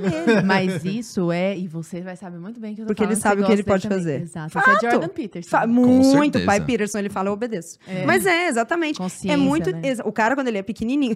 E é uma coisa tão interessante, porque assim, ó, tem um. Tem um, um- um ele é marido da minha irmã, né? Ele é meu cunhado. E ele tem longos 18 anos. Nossa. E Uau. ele tem. Marido? E ele tem. A minha irmã é uma mulher desde cedo ali que tá. Caraca, bicho. E ele tem 18 ou 19 e ele tem pesado 55 quilos. Uau. Molhado. Só molhado. E a gente chama ele de criança. Jefão. e aí, assim, ó, o que é muito doido é que ele vem de um lugar no interior de, no, da- no interior de Santa Catarina em que a galera resolve as coisas Na mão. real. Então, assim, ó, o Jefão, ele é. A postura dele é uma coisa tão interessante, porque é isso. Ele, mesmo sendo pequenininho, ele sabe o que ele pode fazer. É a lagosta. Você nunca consegue. Você nunca consegue ver ele. Ah, porque eu vou. O Jefão tá na dele. A gente fala que ele é o mais perigoso. Porque se ele, ele sabe o que ele consegue fazer, ele sabe como ele consegue se virar. A coisa da- de estar armado, pra mim, é muito nítido que é isso. O cara que vai fazer mais barulho, o cara que vai fazer mais besteira, não é o cara que sabe o potencial do, do mal que ele pode causar. Exato. Agora, Pô, eu vim com a Ah. meia da É o lagosta. cão que... Você Ana? né? Tinha que ter. Olha lá. Olha Nossa, e só. ela é fluorescente ainda por cima. Lagosta, Ganhamos da Ju, lagosta. né? Ganhamos da Muito Ju. bem. A Lara também tem Eu não meia pus a da- minha porque eu achei que não combinava com a bolsa. Que é dourada, lindíssima. Gente, ela tá com aquela jaqueta dourada maravilhosa. que a Babado gente adora. essa, né? Inclusive, eu eles deixo você dar uma vieram- volta nela. Eles vieram em homenagem, né, a Damares. Oh, meu Deus. Hoje, ó, Meninos vestem azul, meninos Gente, vestem não rosa. faça um troço desse. Quando eu tô no meio da direita, eu sou Lula. Pelo amor de Deus, eu não sou Lula nem a pau. E eu não escolhi o rosa por causa disso. Não foi por causa disso. Tá na minha paleta, você sabe como é que é. Agora, Belinsky, um argumento que sempre usam é que se nós aumentarmos o número de armas legais, Uhum. a chance de bandidos roubarem nossas armas legais e elas Uhum. irem para o lado da bandidagem é enorme. Logo, a gente tem que desarmar a população. Tá. Cola Eu tenho argumento? 10 anos de polícia. Eu nunca aprendi uma arma legal. Pô, que bom dado Nunca, isso. em 10 anos. Eu trabalhei 5 anos no departamento de homicídios. né? Ahn, dessas, né, é, no meu primeiro dia no departamento de homicídios, eu aprendi um fuzil HK-416. É o melhor fuzil, o melhor AR do mundo. É o meu sonho de consumo, Uhum. sabe? Na Ninguém mão da anda com bandida. fuzil na, na rua, assim, né? Oi? Ninguém Bom, sai andando morro. com Eu adoraria. Não aqui, Eu senão a gente- adoraria. Nossa, esse, eu tenho um do tamanho certinho. É aquele que dobra, bota na mochila? Nice. É, então, assim, é, a experiência é essa. Essa é a realidade. Né? É, quanto custa uma arma legal? Quanto custa um, AK, um HK-416 no mercado nacional? Chuta. Não sei nem chutar. Ah, chuta? Não, chuta. errar. 20 Chuta. mil. Não sei. Que, ah, peraí, Só chuta o valor. HK-400... HK-416, Heckler lá. Koch, produzido na, na é uma- Alemanha. É um Fala o fuzil. tamanho pra ela. É fala um pra fuzil, é um ela. fuzil. É o mais de É, todos. Eu é um que fuzil queria brabo, saber. bom, Também. bom pra caralho. 40, Bom pra caralho. Não faço 30 ideia. mil. 30 mil, 20 mil, Lara? 80, 90. Ah, tá vendo? É que Ela eu já já tá- comprei um pro meu tá. marido. Entendeu? Ah, a Bia é só uma boa esposa. Isso é uma ótima esposa. Eu tô chocada. Amor, esse eu não consigo ainda. Mas eu te amo. Do tamanho dessa arma. É, custa 90 mil reais. Ah. Então, quanto custa um fuzil no mercado negro? Ele é comprado no Paraguai. Ele é desmontado, colocado dentro de uma caminhonete e vem aqui parar no São Paulo. Né? É, ele é comprado no- nos nossos vizinhos comunistas. Quanto ele custa? Você acha que o, o- qual, qual, qual o país da América Latina que produz fuzis AK-47? Nenhum. Não, todos os comunistas. Ah, os Entendeu? Então, eu, eu digo isso com toda a As tranquilidade. Farc não vão mundo. usar. Eu não vou falar pra não tomar o processo que você tomou. Mas ah, quase que eu tomo aqui, ó. Eu tenho uns processinhos aí nas costas contra Eita umas empresas lasqueira. nacionais. Me processaram. Tem arma que Nossa. você tem mais chance se você arremessar lá na testa do caboclo do que atirando. Pronto, falei, mas eu não falei qual. Valeu. É, é legal isso daí. Obrigado. É, é justamente isso. Então, o custo de uma arma legalizada é altíssimo. É o mesmo argumento da legalização das drogas. Você legalizar a droga no Brasil, quanto vai custar um cigarro de maconha legalizado e quanto vai custar um cigarro de maconha. Ah, do, do- do ilegal? sei. Né? Uhum. Então, assim, a, a- a carga tributária em si, né? A dificuldade de acesso, tudo isso é tão grande, Uhum. né? O custo é tão alto que não vai ser possível. né? E se essas armas forem furtadas, é, óbvio que elas podem ser furtadas como qualquer outra coisa, né? Mas elas vão ser um- um- uma gota d'água no oceano das armas ilegais que estão nas, armas dos cri- nas mãos dos criminosos. E esse ponto que o Paulo está falando, que é justamente o quão caro é, é, é o principal ponto que a gente poderia, enquanto nação, tentar focar antes de qualquer outra coisa. É um processo elitista É hoje, né? muito elitista, é muito, é muito caro ir treinar, é muito caro da- estar treinar uma vez por semana, toda semana é um negócio praticamente impossível para tive que começar a 90% dar das pessoas. Pois é, Mas arma é caro fundamentalmente por causa do imposto? principalmente, né, Paulo? Hum.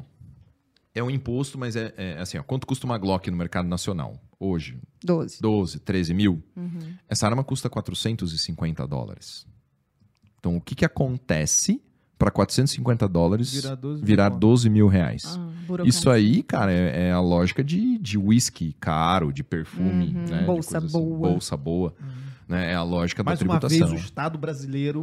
Fudendo Eu te o falo, não É, ajuda a em máquina de moer nada. pobres, como diria o Entende? É, nos Estados Unidos é, é, você tem acesso a pistolas 9mm, né, que são armas aptas para defesa por 200 dólares. Né? As armas brasileiras são vendidas Quando lá eu, e é estive, média. quando eu estive lá em, nos Estados Unidos, eu estive lá em Miami um tempo atrás, em janeiro. E a gente foi a um clube de tiro e a gente foi atirar com armas que eu nunca vou poder chegar perto aqui. Mas o que eu ia contar é o seguinte: o mais interessante foi a gente conversando com o instrutor de tiro. E aí, porque quando o Neto e eu fomos atirar, ele falou: Ah, vocês já atiram e tal. A gente, sim, nós já, já praticamos lá, temos nossas armas e tal. E aí, na conversa, a gente contou para ele quanto custa, quanto custam nossas armas aqui convertido em dólar. Esse cara falou para mim: eu fui, eu, eu servi o exército, servi no Iraque por dois anos. Se me engano, dois anos, assim que eu posso errar. Ele falou: eu sou apaixonado por armas e eu trabalho aqui. Ele falou: você sabe qual foi o máximo que eu gastei na minha vida inteirinha com, com armas? 600 dólares. Ele falou: você imagina o quanto eu gosto, o quanto eu tenho e o quanto invisto. Então, ele, eu lembro, não esqueço a frase. Ele disse: vocês gostam muito da coisa. Não, muito caro. se eu vendesse todas as minhas armas aqui e comprasse de novo nos Estados Unidos, eu ia ter um arsenal monstruoso maior do que. Ainda comprava um apartamento aqui. E a respeito dessa, dessa questão das armas poderem ser roubadas e ser levadas pro morro, Sim. não sei o quê. Eu acho isso tão louco, porque as pessoas usam isso achando que estão argumentando contra armas, mas na verdade estão argumentando Contra o pró-armas. crime. Exato. Exatamente. Isso é um argumento pró-armas, porque Sim. se, se esse é o Se é argumento objeto do de Estado, desejo. é. se esse é o argumento do Estado, se o Estado tá falando assim, ó, essa arma pode ser roubada e Uhum. pode Não ir tenha. pro... Significa que ele sabe que ele é ineficiente na Sim. defesa do Então cidadão. não tenha relógio, não tenha computador, não tenha celular. E é um atestado de ineficiência. Sim. O que, de fato, às vezes as pessoas acham que segurança pública é que o Estado tá 24 horas por dia do seu Sim. lado te protegendo, Ai, dera. né? Bonitinho, né? E isso é um ponto muito interessante, porque eu sempre falo isso. Falo, olha, se eu pudesse ter uma viatura na porta da minha casa, sempre, e se eu pudesse saber que onde eu vou vai ter uma viatura por perto, eu realmente poderia não pensar nisso. A questão é que eu sei que a, a polícia é eficiente de verdade, pra mim, porque eu já chamei duas vezes e foi sensacional. Sensacional. Uns queridos de vir rápido, de resolver. Mas, gente, e quando é no tete a tete na hora? E é Esse amigo depois, dele. é É, depois, na exatamente. hora, Ela não pode aparatar lá, né? Chega depois Mas, o desculpa, eu te aconteceu. interrompi. Não, mas Esse amigo inclusive dele... eu queria, posso jogar uma pergunta pro Paulo? Fica Claro, muito. é isso. Porque daí eu nunca te perguntei isso, mas como que os policiais veem isso? Então, esse é um problema muito sério. Porque, assim, existe uma grande parcela dos policiais que ganham mal, né? já ganham mal, maioria, né? já são desvalorizados pela sociedade, já são desvalorizados pela mídia, e eles se apegam à arma de fogo como a única coisa Um que status. ele tem, É um símbolo, né? o símbolo. Então, ele não quer que as outras pessoas Ele não quer que ele não sirva pra nada caso alguém não. Ah, é? Jura que tem essa pegada? Existe esse ponto. Existe um outro ponto que é a esquerda. né? É, todos os delegados de polícia do Brasil fizeram direito. Ah, Passaram pela direito. Aham. máquina né, de esmagar cérebros, que é a faculdade de Eu direito. fiz direito, sei que você tá falando. Então, né, aí vem lá o cara, ele já vem com um ideal esquerdista. Aí você pergunta pra ele, pô, o que, que você acha do cidadão de bem ter arma? Ah, não. Cidadão de bem já não é uma coisa É, boa. já A gente precisa começar a trocar é o os nomes de tempos em tempos, viu? É. É, Então, Ah. assim, é, eu, eu digo assim, que eu sou um dos pouquíssimos policiais que eu conheço que é a favor do cidadão de bem ter arma de fogo. Todos. Assim, 100%. É, e um exemplo disso é a própria Polícia Federal. né? Qual que é a diferença do porte para posse? Para você ter posse de arma, são esses requisitos objetivos. É incontestável. Para você ter porte, é o objetivo. tem o lance do Estatuto do Desarmamento, que foi colocado lá com esse propósito, unicamente com esse propósito, que é demonstrar a efetiva necessidade. O que que é efetiva É, pô, necessidade? jogou É, no exatamente. subjetivo aí foda-se, né? Mas, se é tu subjetivo, provar, o que, que o cara podia fazer? Ele podia receber um argumento e aceitar. Ele recebe e nega. Entende? Você ter porte de arma hoje no Brasil concedido pela Polícia Federal, quando eu vejo um, eu sento com o cara e troco ideia duas horas pra entender como é que ele conseguiu. E são sempre histórias do tipo: eu só consegui o porte porque eu quase me fodi grande. Ou eu só tenho porte porque eu conheço Fulano. Não tem assim o cidadão, tipo, a Lara, assim, não, ó, pô, eu sou mulher, eu viajo tal, né? É, eu queria porte de arma. Não. Ah, mas será que você precisa mesmo? Aí os caras já dão um Entendeu? canetadinha O que ali. que- o que, que deveria ser, assim, ó, sinceramente? Requisito pro porte de arma. Ah, eu moro no Brasil. Se eu morasse na Suécia, eu não queria porte de arma. É muito louco. Você pode até escrever, eu não vou portar, eu só quero ter em casa, mas eu quero ter o porte. É. Entendeu? É exatamente isso. Então é um requisito que, do meu ponto de vista, é uma coisa que o Bolsonaro podia ter feito. Assim, que ele não fez. Ai, nós vamos falar mal do chateado. Bolsonaro agora. Não, assim, Ah, chateado. droga. Ele podia ter. Jurei que era agora que eu ia brilhar. Reunido Perdeu 5 mil seguidores. Os delegados de Polícia Porra, eu tava Federal. aqui com várias coisas. Não, ele podia ter reuni eh, reunido os delegados de Polícia Federal Sim. e questionado por que vocês não estão dando porte de arma pro cidadão que Na pede? sua ideia, por que, que ele não fez isso? Cospe, cospe. Porque os delegados de, de Eu tô Polícia Federal... adorando, adorando a Lara 2, é, entrevistadora. Amiga, Ai, Lara desculpa, dois parei eu. agora. Se você não, A me Lara dois controlar... eu, é a não, Lara por um. favor. Menino, se você não me Não, controlar... É porque ela é muito. Desculpa. entendeu? Não, vira e Ela é mexe. muito melhor. Uma vez eu fui num podcast e eu Lara vi... Pô, aí você vai ficar Desculpa, perdão. bolada comigo. Não, pelo amor de Parei. Deus. Não tem nem coragem de ficar é porque eu queria bolada. fazer uma brincadeira, porque Lara 1 e Gente. Lara 2, entendeu? Você acha que tá na gente isso? Não, pelo amor de Deus, fala Senhor. aí, Lara. Não, Vamos lá. Uma vez eu fui num podcast depois eu fui ver os comentários, aí tava lá, porra, você não. Eu falei, ai, gente, desculpa, é que eu tento. Eu realmente Mas tem- tenho as perguntas. Mas tem algum imbecil no Desculpa. chat aí que vai falar mal da Lara? Não, Claro que mas não. sempre tem os imbecis, né? Mas aí É você vai lá e bom, é isso que são. sobe o passe. É. Vamos Mas lá, fala pra por nós, favor. fala só pra nós, Bi, o que, que Bolsonaro devia ter, na sua opinião? Não, eu realmente perguntei porque eu realmente Tá, queria então, saber. é, então, assim, é, Joguei aqui, né? quem, quem é o chefe da Polícia Federal? O presidente da República. Hum. É o ministro da Justiça, que é escolhido pelo presidente da República. Sim. Então, quantos governos de esquerda a gente teve? Todos. Certo? Então, assim, você tem Todos. A Polícia hoje. Federal, intelectualmente, ela tá aparelhada pela esquerda. Porque todos os delegados de Polícia Federal, com exceção da última turma, foram contratados por governos de esquerda.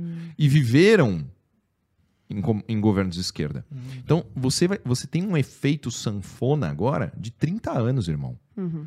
Para você ter os caras que, que entraram na Polícia Federal e enxergam da chefia, o que irradia da chefia, uma visão melhor. né? Eu conheço agentes de. Eu trabalho também com preparação para concurso.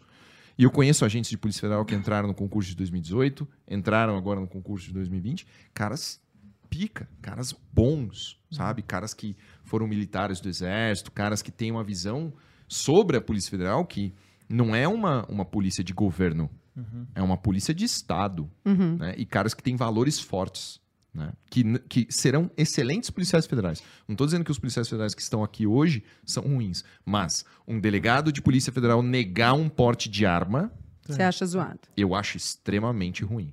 Por quê? A partir daquele momento que ele diz assim, eu não vou te dar o porte de arma, ele está assumindo a responsabilidade pela vida você. daquela pessoa. Caramba. Ele está dizendo, você não vai se defender, você não merece.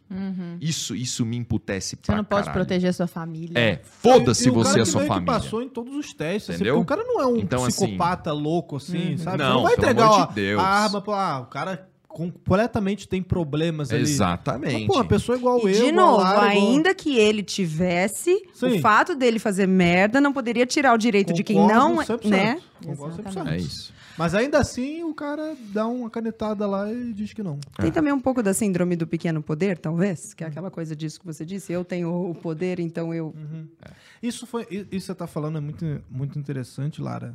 Só puxando para um lado que não tem nada a ver com esse assunto de armas, mas que pô, a gente tá vivendo a pandemia, aquela coisa toda, março e tal. Antes do decreto, eu cheguei, inclusive, com a Giovana Mel. Tava eu, Giovana Mel, tava a Georgia, que tava aqui com a gente. A gente foi num shopping aqui em São Paulo. A gente foi Pátio Genópolis, sei lá. Shoppingzinho desse de, de Uhum. Média alta aí. E aí fomos num shopping lá, e aí, pô, cara, você via a gente andando. Eu sempre andei sem máscara esse período todo, mas aí no shopping a gente botava, botava assim pra fingir. Assim, aí botava embaixo ali do, do nariz aí. Cara, os caras enchendo o nosso saco pra poder. Ah, você pode botar a máscara em cima do nariz. Beleza. Só que a gente cagando. É. Estamos literalmente cagando pra isso. Literalmente Aí fomos não, subir, pelo né? amor de Deus. literalmente- Isso, isso, literalmente não. É, tem uma professora de português aqui do meu lado. É, Ah, eu ia falar seguidora de. Caramba. É, cagando, cagando. Metaforicamente. Ah, boa. Boa!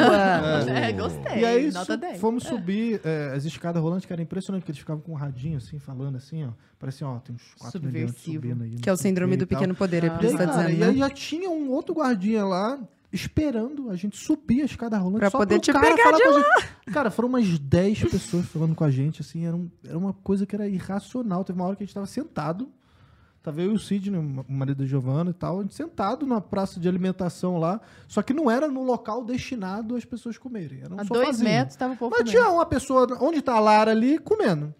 E aí eu tava sem máscara, conversando com o Sidney e tal. O cara, não, você poderia botar sua máscara? Eu falei, mas por quê? Ah, porque aqui não pode. Mas não um o que. Eu cara- falei, mas o cara tá ali, ó. Ele tá ali comendo. É, mas mas ele pode. Eu falei, ah, então isso faz Uhum. Então o vírus, ele, ele não chega lá, mas aqui ele tá chegando. Assim. Uhum. Não, é porque você tem que entender que ele está consumindo. Ah, então o problema é esse. Eu falei assim, pode comprar um copo d'água, um negócio de água. Ele comprou duas garrafinhas d'água. Eu levei quatro horas tomando aquela água. Foi a água mais demorada da minha Babou vida. na água inteira. Só pra quando chegasse perto alguém, eu falei, opa, estou consumindo.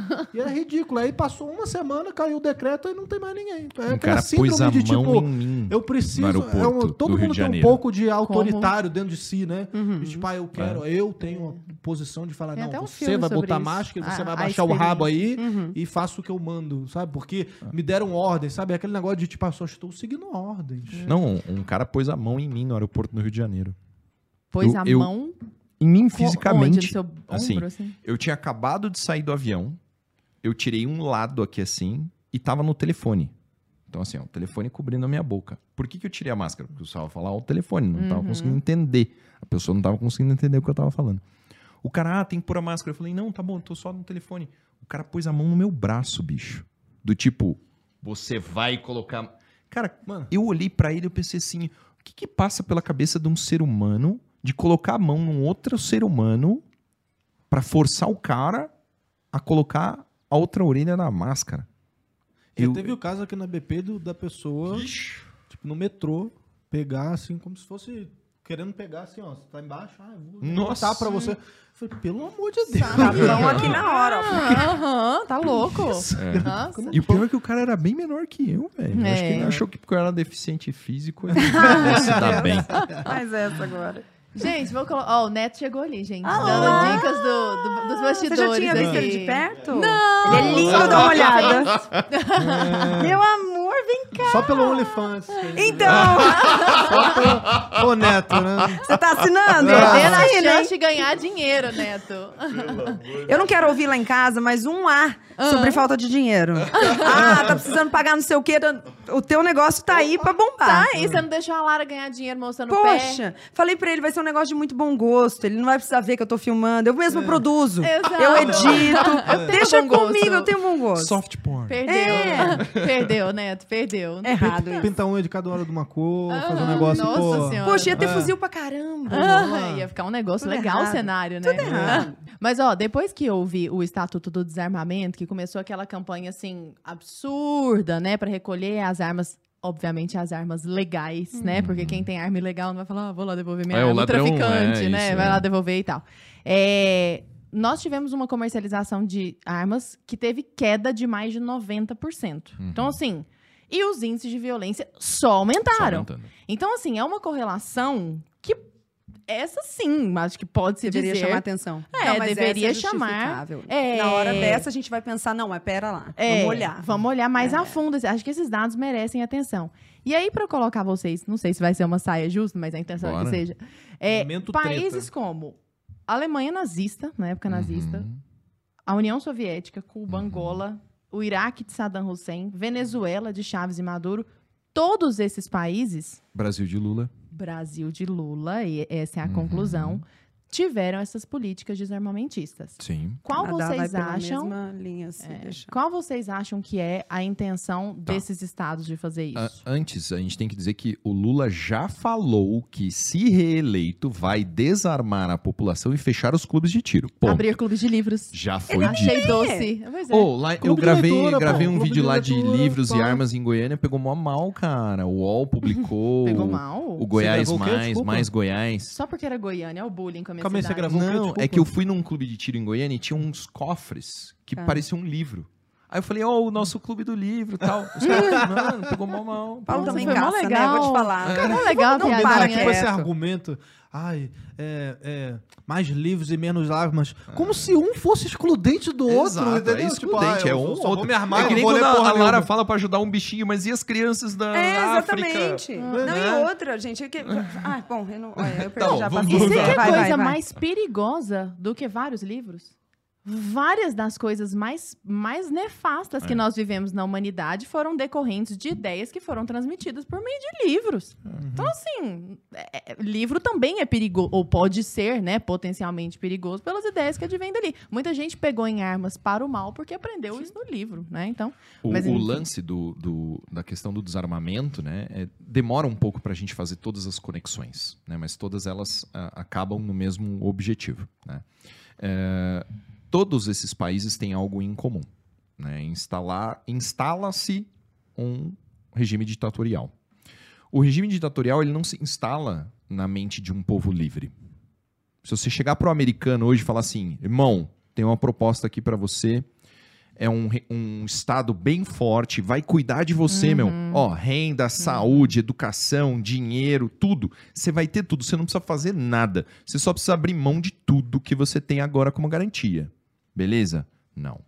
né? O ser humano que atende às suas responsabilidades, o chamamento da responsabilidade, o ser humano que deseja a independência individual, ele foge disso. né? Mas tem como você colocar esse cidadão numa situação de merda. né? Esse é o objetivo dos regimes. O objetivo dos regimes, e aí eles somam diversas coisas, né? É sempre colocar o cidadão numa, numa situação de, de, de vulnerabilidade, em que ele pensa, pô, eu não tenho capacidade de me defender, eu não tenho capacidade de me proteger. Né? Nossa, veio aí a pandemia, quase acabou com a gente, né? Melhor a gente dar mais poder para o Estado. Né? Melhor a gente deixar eles fazerem mais, deles comandarem mais. Né? É sempre assim. Então, o- os governos de esquerda, eles buscam minar a independência do indivíduo, tornando ele vulnerável, instalando caos na sociedade. Então, o que, que você faz? Você, você não prende o bandido. Se você prender, você dá uma pena bem baixinha. Ele fica pouco tempo na cadeia, ele sai logo, ele já volta a, a reincidir. né? Então, é, é é assim que você cuida da criminalidade. Penas duras, que o cara fica muito tempo preso, que ele fica muito tempo afastado da sociedade, não, isso daí não. Aí, na, na, na segurança pública, você desarma um cidadão. Cara, um cidadão desarmado, ele é só vítima. Ele não tem capacidade nenhuma de se defender. Eu não consigo imaginar o que é um cidadão que não tem porte de arma. Eu não consigo me colocar nessa situação. Se hoje alguém dissesse para mim assim, Paulo, a partir de agora você não tem porte de arma, eu não sei o que eu ia fazer com a minha vida. Porque como é que eu vou me defender? E agora? Né? É, então, eles colocam o cidadão nessa situação caótica, nessa situação de vulnerabilidade, com o objetivo de apresentar a solução. A solução somos nós, o Estado forte. né? Então, a gente tem que fugir de tudo aquilo que coloca você numa posição de vulnerabilidade. Ah, eles querem te dar educação. Não, meu irmão, eles não querem te dar educação. Eles não querem te dar educação, eles querem te dar é, A educação ideologia. que eles querem que você tenha. Ah, ah, eles querem formar um indivíduo. Eles não querem te dar renda. Eles querem te escravizar por intermédio da renda. Eles querem tirar sua liberdade econômica. Eles não querem eh, te dar saúde. Eles querem te colocar no bolso deles, né, do ponto de vista financeiro, para que você não tenha a responsabilidade de pagar pela sua própria saúde. E eles não querem a sua segurança. É, desarmar não gera segurança, gera insegurança, mas na mente, né, da- do- no- o, o esquema do convencimento é: não, você não precisa de armas, nós, nós vamos te defender. E o mais interessante é que isso encontra um solo fértil quando o povo, para quem isso é sugerido, já não é muito afim da responsabilidade. Uhum. Que esse Aí, é o ponto. O bagulho tá Esse é o ponto, porque Tá já não dopado. quero cuidar das minhas finanças, já não quero cuidar da minha saúde, já não quero cuidar das minhas crianças. Então, pô, você tá dizendo pra mim que você vai cuidar Aí e vai ter um muito bem. estado paternalista. E aí eu só tenho que, pô, não, tá, tá, tá suave então. Que é justamente essa galera que transfere a responsabilidade pro mundo, né? A Opa, Sim. culpa com é do patriarcado. A Sim. Com culpa é- certeza, é da, com certeza. do- da, do- da natureza, do, É. Do o quê, governo. do governo. A Exatamente. culpa é sempre do, da sociedade, Sim. da opressora, do meu pai que é opressor. sabe? Uhum. Nunca sou eu que, tô, que não trabalho, sabe? Que não gero Mas a gente, produtividade a gente tá no, no ponto de mudança, cara. A gente tá num ponto de mudança. É. Quando você vê Jordan sendo um cara né, com, com o alcance que ele tem, eu assisto aulas a dele Lara no já A olhou com Lara? a cara ali meio... Não, não, não, eu acho que a gente tá. a E gente tá- ela mesma, Cê- o cê- alcance meu, dela. Nossa, pensa, eu- pensa bem, o Jordan é um professorzinho de faculdade, Lara. Uhum. É um cara qualquer lá. com uma- Eu assisto aula dele do tempo que ele era gordo. E tinha cabelo escuro. Ele usava um, um suéter verde, verde meio cocô, sabe? Eu falava, gente, como que a mulher dele deixou de estar com esse suéter? Eu. Eu, assisto aula dessa época aí lá. Aí você vê a quantidade de gente que tá ouvindo ele. E não são pessoas que estão lá ouvindo sobre Freud. Não é isso. Não, são é pessoas que estão ouvindo. dia responsabilidade. Assuma a responsabilidade. Sofrimento. Pegue um bagulho pesado e carregue. Ah. É. Porra! Isso nunca fez tanto sentido. Perguntaram pro Jordan assim: é, ah, é, por que, que você acha que o seu público gosta tanto de você? Ele falou, Cara, porque eu falo que eles têm que ser responsáveis por eles mesmos. Que eles são, né? o- o- o- os, os capitães do navio, que é a vida deles. Porra, é só isso. O que é em contraste com a figura do cara que é o pai. Que eu vou cuidar de vocês todos. O que o povo quer é que eu cuide deles de novo. Exatamente. Que faz você ser um quarta camada pra sempre ali, Uhum. né? Mas, Bi, você acha que se a pessoa colocar uma arma na cintura, ela puxa essa autorresponsabilidade? É uma boa pergunta. É que eu acho que o que puxa a responsabilidade é tudo que ela tem que fazer até ser a pessoa que põe a arma na cintura. Tanto do ponto de vista técnico, mas principalmente do ponto de vista o que ela tem que pensar, o que ela tem que saber e o que ela tem que estar disposta a assumir. Uma coisa muito interessante de se pensar quando a gente tem arma é você sempre pensa, poxa, tá, não, eu quero para me defender, poxa, eu quero, porque se eu precisar, poxa, eu quero. E depois que você está nesse meio, você entende o seguinte: toda vez que você puxar o gatilho, não importa se é para se defender, não importa se você vai salvar seu filho, não importa. Toda vez que você puxar o gatilho, certo ou errado, a sua vida vai mudar. E se você tiver certo, ela vai mudar no desgosto, porque você vai falar, mas eu estava certo. Pois é, mas você não tem ideia do que você vai enfrentar a partir de agora. Afinal, você puxou o gatilho. Entende? Então, tudo que envolve essa responsabilidade de saber que puxar o gatilho tem um preço é o que faria, na minha cabeça, de uma comunidade em que as pessoas têm uma arma na cintura, uma comunidade melhor. Não é elas estarem armadas, mas é o que elas fizeram para que pudessem estar armadas. Porque ninguém Elas- vai sair puxando o o gatilho a troco de nada. É isso? Se elas não souberem sobre tudo que envolve, se elas não tiverem essa responsabilidade, sim. Mas é- essas pessoas são as pessoas que puxam o gatilho fora da lei. Essas pessoas É não têm nenhum tipo de consequência. Elas É, sempre vão ter acesso. Elas sempre vão ter acesso e elas sempre vão puxar o gatilho, porque afinal. Sei. É. É, do ponto de vista filosófico. E mais uma coisa que eu queria te perguntar também, já- falando da sua amiga esquerdista, que quando você convidou, Ela é ela, falou- maravilhosa, Ela hein? é, eu pior é que é maravilhosa. Ela é inclusive. sensacional. Já aprendi muitas coisas com ela. Ela é não vou falar sobre o que, senão todo mundo vai saber quem Não, que não é. fala. Mas já aprendi outras coisas com ela. Mas é, a, a- a resposta dela foi viva la revolução. Aham. Então, quer dizer, é um tipo de argumento, porque Que eles teriam. é, a Sim. gente vive num mundo em que... Que é o se preciso, pegaremos em armas. Exato. Sim. A gente vive num mundo em que ou a pauta é de direita ou a pauta é de esquerda. Até o próprio Silvio lá no podcast do homeschooling estava falando que eles têm amigos esquerdistas que Tá olham para o homeschooling e entendem isso como liberdade. Sim. Obrigada, Paulo. Entendem isso como liberdade e- e abraçam essa causa. Você acha agora olhando, você que convive com várias pessoas de esquerda, como você falou, e ouve as ideias, né? Para essas pessoas, essa questão das armas também é, é válida? Ou isso é uma Ainda pauta não. de direita, bolsonarista? não. Ah, tu pega o PCO, PCO... armamentista. Pô, o PCO é É. armamentista, comunista raiz, Isso, pô. Aham. isso. Entendeu? Você acha que o A comunismo... favor da liberdade de expressão. Eu tô falando das pessoas. É, não. Falando das Aham. pessoas com quem eu convivo? É. Não, ainda não. Não é uma questão. Fato, ainda não. As pessoas com quem eu tenho. Vivo na minha bolha. Ainda que seja a bolha da esquerda, ainda é uma bolha. Essas pessoas não. É. Eu sou mais essas pessoas aí. Ah, pô, aí, ó. Que eu penso, se a gente pudesse eu encontrar. arrumar um amigo do PCO, Pensa se a mano. gente Pô, se o encontra no PCO é clube. raiz Ah, porra, esse É. cara. O partido mais lúcido Você do viu aquele Brasil. meme do Alexandre de Moraes, mano? Pô, do cacete. É Porque esse cara tá mais à frente. É mais fácil levar ele a entender o, o Cara, sabe- lógico. Sabe o que que é incrível que aconteceu aqui na BP? Desculpa te cortar. Imagina, não, eu já tinha terminado. É, a gente entrevistou o Aldo Rebelo, Uhum. né? E o Aldo Rebelo é comuna raiz, Uhum. assim, né? Total. Tipo, a galera- A gente foi lá pra casa dele, lá em, em Sergipe e tal, né? Não, Sergipe não, Alagoas que a gente foi, né? E eu não fui, mas foi a galera da produção na época do Cortina de Fumaça. E, cara, a gente sofreu muito hate da galera bolsonarista, né? Uma galera da direita nossa, aí porque... Ai, mas vocês Você vai sentar com esse cara? o Aldo Rebelo, Vai dar comunista, palco pra não sei o quê. ele. Por que, que não entrevistam? Cara, a gente chamou um monte de gente pra entrevistar, só que no momento a gente queria saber sobre o, É. o Código Florestal Brasileiro. E ele era o atual relator do, do Código caso. Florestal. Uhum. Quem melhor do que o atual relator pra falar da porcaria do Código? É ele, ué. Então a gente vai ouvir todos os lados, porque a gente não, a gente não vai ficar preso a uma bolha, uma coisa assim. E foi do cacete a entrevista. É incrível a entrevista dele. E Ele é se muito você não lúcido. sabe que ele é comunista, Você não na fala. entrevista, você vai falar, porra, ele passa fácil por qualquer tiozão bolsonarista defendendo a Amazônia, defendendo armamento e tal. Porque é isso, cara. Eu posso te falar, no CERN mesmo, no CERN, ali na- na- nessa conversa em que a gente não vai se. Não vai se, é, Se identificar. no CERN, no fim das contas, todo mundo quer a mesma coisa. A gente diverge no preço. Mas a gente quer a mesma coisa. A gente só não sabe quanto a gente quer pagar por isso, a gente não sabe se a gente quer parcelar ou não, mas é. E, e eu noto isso nas pessoas de esquerda e direita mais brilhantes que eu conheço. Você facilmente passa ela de um lado pro outro sem que ninguém perceba. Sim, Uhum. sabe, não precisa. As pessoas hoje em dia elas rotulam tudo. Aí, sabe, você entra num ponto que, ah, eu não poderia então conversar com essa sua amiga. Não, e e você sabe o tal. que é o mais É como se interessante você não nisso? pudesse falar com ela. Eu fico né? pensando, porque você falou assim, olha, no- na época ele era o cara que mais sabia. Mas deixa eu te dizer uma coisa, se ele não fosse esse cara, e se ele só fosse falar besteira, eu acho que seria muito inteligente da parte de vocês ir lá e dar o palco pra ele. Porque se tem uma coisa que eu quero muito é que quem fala besteira possa falar pra caramba. Porque toda vez que alguém fala besteira pode falar pra caramba, quem não pensa daquele jeito fala, ok, eu venho Ó, pra isso é cá. absurdo. É. É, do que você proibir o discurso, né? Porque quando você É proíbe é- o discurso, você fica, ué, mas será que aqueles caras tinham alguma coisa pra falar que é proibido? Sim. E aí, ué, É, o cancelamento é o maior tiro no pé do cancelador e ele nunca notou.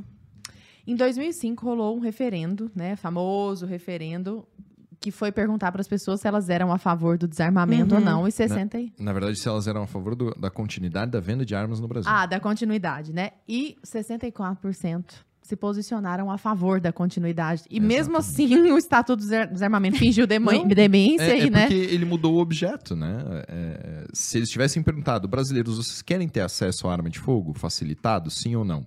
A resposta seria essa, nós queremos, 63% Uhum. querem, né? Então, eles pensaram, o que que a gente pode regular? A gente pode diminuir, sim, o acesso. A gente vai deixar na mão deles o que é a continuidade da venda, que é o que o Canadá está fazendo agora, Uhum. né? O que, que o primeiro-ministro falou? Não, agora está proibida a importação, é, a venda e o comércio de armas de fogo.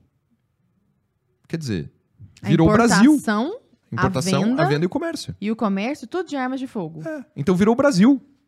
Quem tem, tem. Quem não tem, não tem. A Dançou. fabricação também. É, porque Eu acho que- eu- é, eu acho que pra sim. quê, meios né? legais, não pra. Talvez eu tenha legais, errado os não. termos, entende? Mas é isso. É isso que ele fez agora. O primeiro-ministro do Canadá. Agora, você sabe o que que é o mais louco? E a, a pessoa tem que ser muito sonsa pra não perceber isso. Isso não significa que não vai ter arma lá dentro. Não, mas isso. Não, mas é, é- é a é esquerda está contando que isso aconteça, que os criminosos continuam tendo acesso à arma de fogo. E o Canadá, o que, que vai acontecer? O cidadão de bem não vai ter arma, Aham. o criminoso vai ter arma, o índice de criminalidade aumenta, o poder do Estado aumenta. Essa é a lógica. É muito louco isso. O, o que a gente devia fazer era o reverso. Era distribuir arma para todo mundo e ver o que acontece. a carinha dele de cair na treta. Libera, não, libera. Fala assim, ó, a partir de agora liberou todo geral. mundo pode ter desse aí, hein? Eu É. sou, desse aí. Libertário na mesa. boa. Olha você libertário. viu o Cogos comprar- falando de dar arma pra Se criancinhas, não- cara? É Se não fantástico, der pra comprar nas Casas Bahia, eu já, pô, me parcelando Mas 12 vendia na mesma, pô. Entendeu? Pô. Mas isso que tá acontecendo no Canadá já aconteceu no México. Tipo, o México não tem fábrica de, de armas, não tem loja de armas e é um dos países mais armados e mais violentos do mundo. Uhum. E não quer dizer, tirar as armas legais ali de dentro não significa que as ilegais. E a fronteira que as armas ilegais entram nos Estados Unidos É um ainda. narco-estado é, ali, De né? marmota. É. Sabe o que eu acho engraçado? As pessoas acham que o bandido é uma flor. Ele é como se ele fosse assim um, um, um negociante incompreendido, entendeu? Isso. A partir do momento em que você legalizar, por exemplo, as Ah, não, aí ele Tudo vai vai mudar pra Vai, ele. Ele tudo vai vai tirar o seu. MEI, seu Isso. CNPJ e ele vai passar. Isso. Exato. Às vezes um você entende que é que, a, a bom, que é índole é bandida. Ele vai caçar outra coisa. Ele vai fazer tráfico de pessoas, tráfico de crianças, tráfico de órgãos. Ele vai fazer outra coisa. Lara, tem um meme que é muito bom, não vou lembrar exatamente como é que é, mas tipo assim, é um cara apontando uma arma e tem uma mão assim, armas, apenas diga não, o bandido não pode se assaltar segundo a lei do desarmamento, é não sei o que, aí tem uma lei, tá ligado? Tipo, o cara, foda-se, o cara tá cagando pra isso, assim, Aham. né? Ele vai adquirir a arma independentemente da lei ou não, né? Exatamente. E a gente aqui, a gente já vai se caminhando pro nosso final. Você tem alguma... Ah, tem, Tem ó, tem alguma- vários tópicos ali, tem vários Não, fa- tópicos então, ali. Então, então então, vamos- peraí. An- Não vamos encaminhar pro final. Não, então você Tá. que manda. Pe- é porque- Eric, no ponto eletrônico aí do Arthur, pode não encaminhar pro final? Não, o Eric mais? aqui, ele tá me deixando... Tá te deixando livre? É. Não, então vamos deixar que os dois toquem o que, que eles acham que tem que ser dito? A Bolt. A- a- tudo Sobre que vocês acharem. Sobre, sobre, Sobre esse assunto. sobre mulheres, armamento de mulheres, o que, que as mulheres Ou não, alguma não estão vendo, Valkyries mais também, alguma coisa do projeto Valkyries, algum dado, algum número, Quer levantar alguma alguma, falácia. aí, eu corto? Olha só. Será que aqui é assim, então? É, Eu acho que a gente tem que. o- o- eu penso muito no- nas pessoas que estão assistindo isso daqui. né? Argumentar com estatística, argumentar com legislação, argumentar com história é muito difícil. E eu não quero que as pessoas se preocupem com isso. Bom. Quando alguém me fala, Paulo, ah, na faculdade me dis- né, vai ter um debate sobre arma de fogo, o que, que eu falo? Olha, quando as- o meu pai sempre falou isso, quando as coisas são muito difíceis, ou muito fáceis ou muito complexas, você tem que ir no caminho mais claro. Então, a esquerda vai usar uma multiplicidade de, de situações complexas para tentar trazer o desarmamento. O que a gente tem que responder é da forma mais simples possível. A vida é um direito fundamental do cidadão. A vida é um direito natural. Não existe direito sem garantia. A garantia do direito à vida é o direito de defesa. O direito de defesa deve ser o mais eficiente possível. Hoje, a forma mais eficiente de se defender a vida é a arma de fogo. O dia que tiver arma laser, a gente vai usar arma laser. Mas enquanto isso, vamos usar armas de fogo. Então, quando alguém tenta discutir, problematizar, estatisticizar, Relativizar. relativizar, não entre nessa jogada. De ficar querendo só jogar dado não, dado. não, Até porque... caga pra tudo isso. O importante é, você é o responsável, você é o maior interessado na defesa da sua vida, das pessoas que você ama, da sua família. Se você não tiver uma arma de fogo, você pode querer o quanto você quiser. Você não vai conseguir. Se você tem filhos, você tem que defender seus filhos. Como é que você vai defender o seu filho se você não tem uma arma de fogo? Se você tem uma pessoa, uma única pessoa no mundo que você ama, como é que você vai defender ela se você não tiver acesso a uma arma de fogo? Então, tirar o acesso à arma de fogo do cidadão é tirar a capacidade que ele tem de defender a vida de uma pessoa que ele ama, que é importante para ele. Então, não entra nessa discussão, foca no argumento do direito à vida, porque a vida ninguém pode dizer Eu- que você não pode ter. tem um negócio que é, é bom até ficar claro pro pessoal de casa, né? Que a gente tá falando aqui de arma, arma de fogo. Claro, nós quatro temos uma, uma opinião é muito parecida, né? Às vezes divergimos de uma coisinha ou outra ali, mas nós defendemos isso.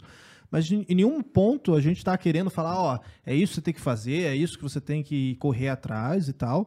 É, eu acho que o ponto que tem que ficar aqui também é que, tipo assim, é, você pode ser contra a arma de fogo. Agora você não pode impedir Privar o meu direito. direito Uhum. né, natural de querer comprar uma arma de fogo. Né? Se você quiser ser contra na sua casa, é Beleza, igual aquela tenha. é igual aquele argumento também do ah, de, é, é, de doutrinação na escola, não sei o quê, da escola sem partido.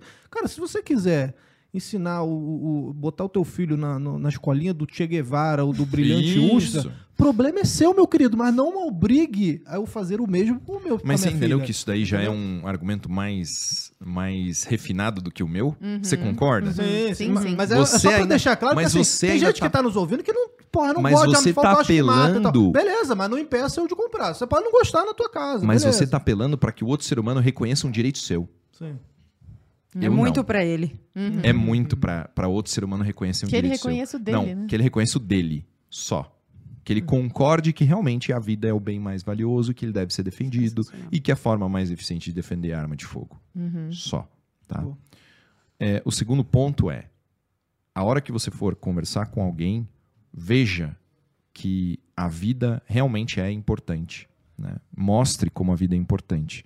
E isso irradia em todos os outros elementos. Se aquela pessoa não consegue entender o valor da vida, não vale a pena você ficar discutindo. Uhum. né? Não, é- é- a gente tem que, tem que focar naquilo que é realmente importante: a vida, a defesa da vida, a eficiência da arma de fogo para a defesa da vida. E ponto. Excelente. Perfeito. Pode cortar, Bi. Fico com iRange. Acho que a gente jamais deve aceitar a ideia de punir inocentes pela culpa dos culpados. Porque é só sacanagem. Em todo momento, tudo que a gente falou, eu só conseguia ficar pensando na pessoa dizendo, tá, mas. Não, eu entendo, mas e se alguém. E se um cara. E se um. Ainda. É aquilo que a gente bateu aqui duas, três vezes. Ainda que alguém faça muita merda com isso. Isso não tira o direito de quem não vai fazer a merda de se proteger. E essa é a maioria. Exato. Exatamente. E você citou o Range, a gente trouxe também recentemente o, O o Denis. Denis. Ah, o Denis é lembrou maravilhoso. O Denis Falando é sensacional, porque o Denis é da filosofia, mas é da bicheira. Falando sobre liberdade de expressão, aí entramos na é arte fantástico. de insultar, de Hã? tipo. assim, Que ele é a filosofia com memes. É, legal. Entendeu? Ele Ele é é, muito bom. fantástico. Não, ele é muito bom. Ele é fantástico, sou Aí a gente entrou nos assuntos de, ah, mas será que insultar também é liberdade? Ofender é liberdade Gosto de desse assunto dele, Pô, sim, ele é cacete, foi muito sensacional. bom, foi muito bom. Ó, e antes da gente encerrar aqui, tá, galera? Eu queria só relembrar.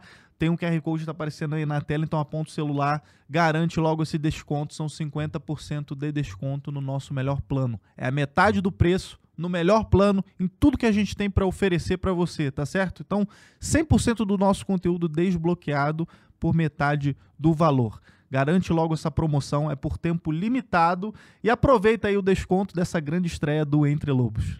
Gente, sensacional. Muito obrigada, adorei de paixão. Vocês já haviam falado sobre isso abertamente, os dois, em algum lugar mais... Juntos não, né? Eu nunca participei de um podcast com É, a é a Lara. primeira vez que a gente vai junto. só. É, exatamente. Exclusividade, Ai, eu ó. fiz Ó. Porque ele que me convence a fazer esse pitch pão é muito hétero, eu não aguento. Ó, Que eu e as Bia, a gente faz assim, né? Se eu fizer assim com o Arthur, eu É. prefiro entrar no time dele. Queridos, muito obrigada, pela Obrigada, a presença. gente adorou. muito Uma alegria obrigada. enorme, cada um do, do Ah, e claro, forma. todo mundo já sabe, né? Eu ia falar pra eles deixarem as redes sociais, mas de repente eu achei tão Todo redundante. mundo já gente. sabe, mas por Ah, favor, onde é que a gente acha vocês nas redes sociais? Onde Paulo que a Bilinski. gente acha? Ah, como que escreve Belinski? Não, Até é hoje eu não sei. Bilinski, Não, é. eu, eu tive que, pra escrever aqui na pauta aqui, eu tive que colar. entendeu? Pois é. Só tem uma vogal, mano. Suave. É, o resto você usa todas as consoantes vai chegar lá. Você chega. Como que é? B? B-I-L-Y-N-S-K-Y-J. Nossa, eu vou te contar uma coisa chocante. Hum. Y é vogal. Oi? Red Não. pill total, Não, não, né? não. Y Ah, é não, não. vogal. Y é Não, é não. vogal. Sim, Y é É, vogal? Você Não, não. acredita? Mas quando eu estudei não era. É porque é porque é o seguinte, o que que é vogal? A gente aprende o que é vogal errado. minha filha Não, não, agora. não, não, não, mas eu só me fala isso, eu, eu aprendi Não é errado. vogal. Não é que você aprendeu errado, é que você aprendeu o que dava pra aprender quando era criança, com as Ah, então tá bom, limitações de criança. Tá é bom. porque vogal é quando o som sai livremente pela boca sem interrupção. Então, por exemplo, o W em Wellington, Wellington, esse W é o que a gente chama de semivogal, porque, ó, U, U, tá vendo que não encontrou a língua, não Tá. encontrou o dente, não encontrou... Só que Certo. tem o E Ó. depois Vi- que já dificulta É, pra nós. aí, aí o E já é vogal. Y. É vogal. Ah, Mas tá. o Bilinski, olha, I, I do Bilinski, não encontra barreira. Então, Bilinski. Uau.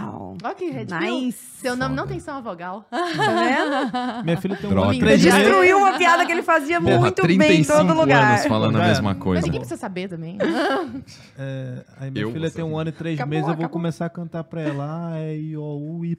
YW, porque dependendo do W pode ser vogal, dependendo pode ser Ah, não, já tá confundindo muito. Não, por exemplo. Não, Não, não. não. A merda do não. português é essa, Não, né? Não, é claro, assim, não, tem regra. A gente Tava tudo indo tão é bem. racional. Fala Walter. Val. v- Encontrou o lábio ah, no Val. dente, não encontrou? Ué, mas é o A que é Val. vogal, porque o Não, W tem calma. O Val. W é Não, não. consoante aqui. Ah, entendeu? Não é Entendeu? vogal. Não é Consoante, vogal. é. Agora, se eu escrevo, por exemplo, Wellington. Não é. Wellington. We- aí aqui já é semivogal. Ah, sei lá. Entendeu? Babado. Não, fez sentido ou não fez? Nossa, muito. Ah, então tá bom. Eu sou muito ruim de português. Gente, certeza nesse momento o povo no chat tá assim, que chata, pelo amor Ai, de eu Deus. achei olha essa Qual aula. é? Gente, obrigada demais, vocês são Obrigada. maravilhosos. Ela não falou. é que Ah, acha Poxa, ela, pô? sacanagem. Como é que a pessoa vai achar ela agora no Nossa. Instagram? Pelo amor de. Deus, deixa eu fazer meu out. Vai que ela é de Por favor. Marte, E né? não, e vendam o projeto Valkyries aí pela É, última verdade. vez, Boa, boa, lá. Então, tanto no dele, que é cheio de vogantes, vogal, vogais, consoantes e tal, quanto no meu, que é Lara Nesteruk. O meu também eu sempre tive que soletrar aí, perto do seu, eu acho o meu Suave. tão simples. É, exatamente. Nesteruk com K. Nesteruk com K no final. E o projeto Valkyria? E o Projeto Valkyrias está no, amor, projetovalkyrias.com.br? Lara Nesteruk barra Projeto Valkyrias? Eu tenho o link aqui. Como que é? laranesteruk.com.br barra Projeto Valkyrias.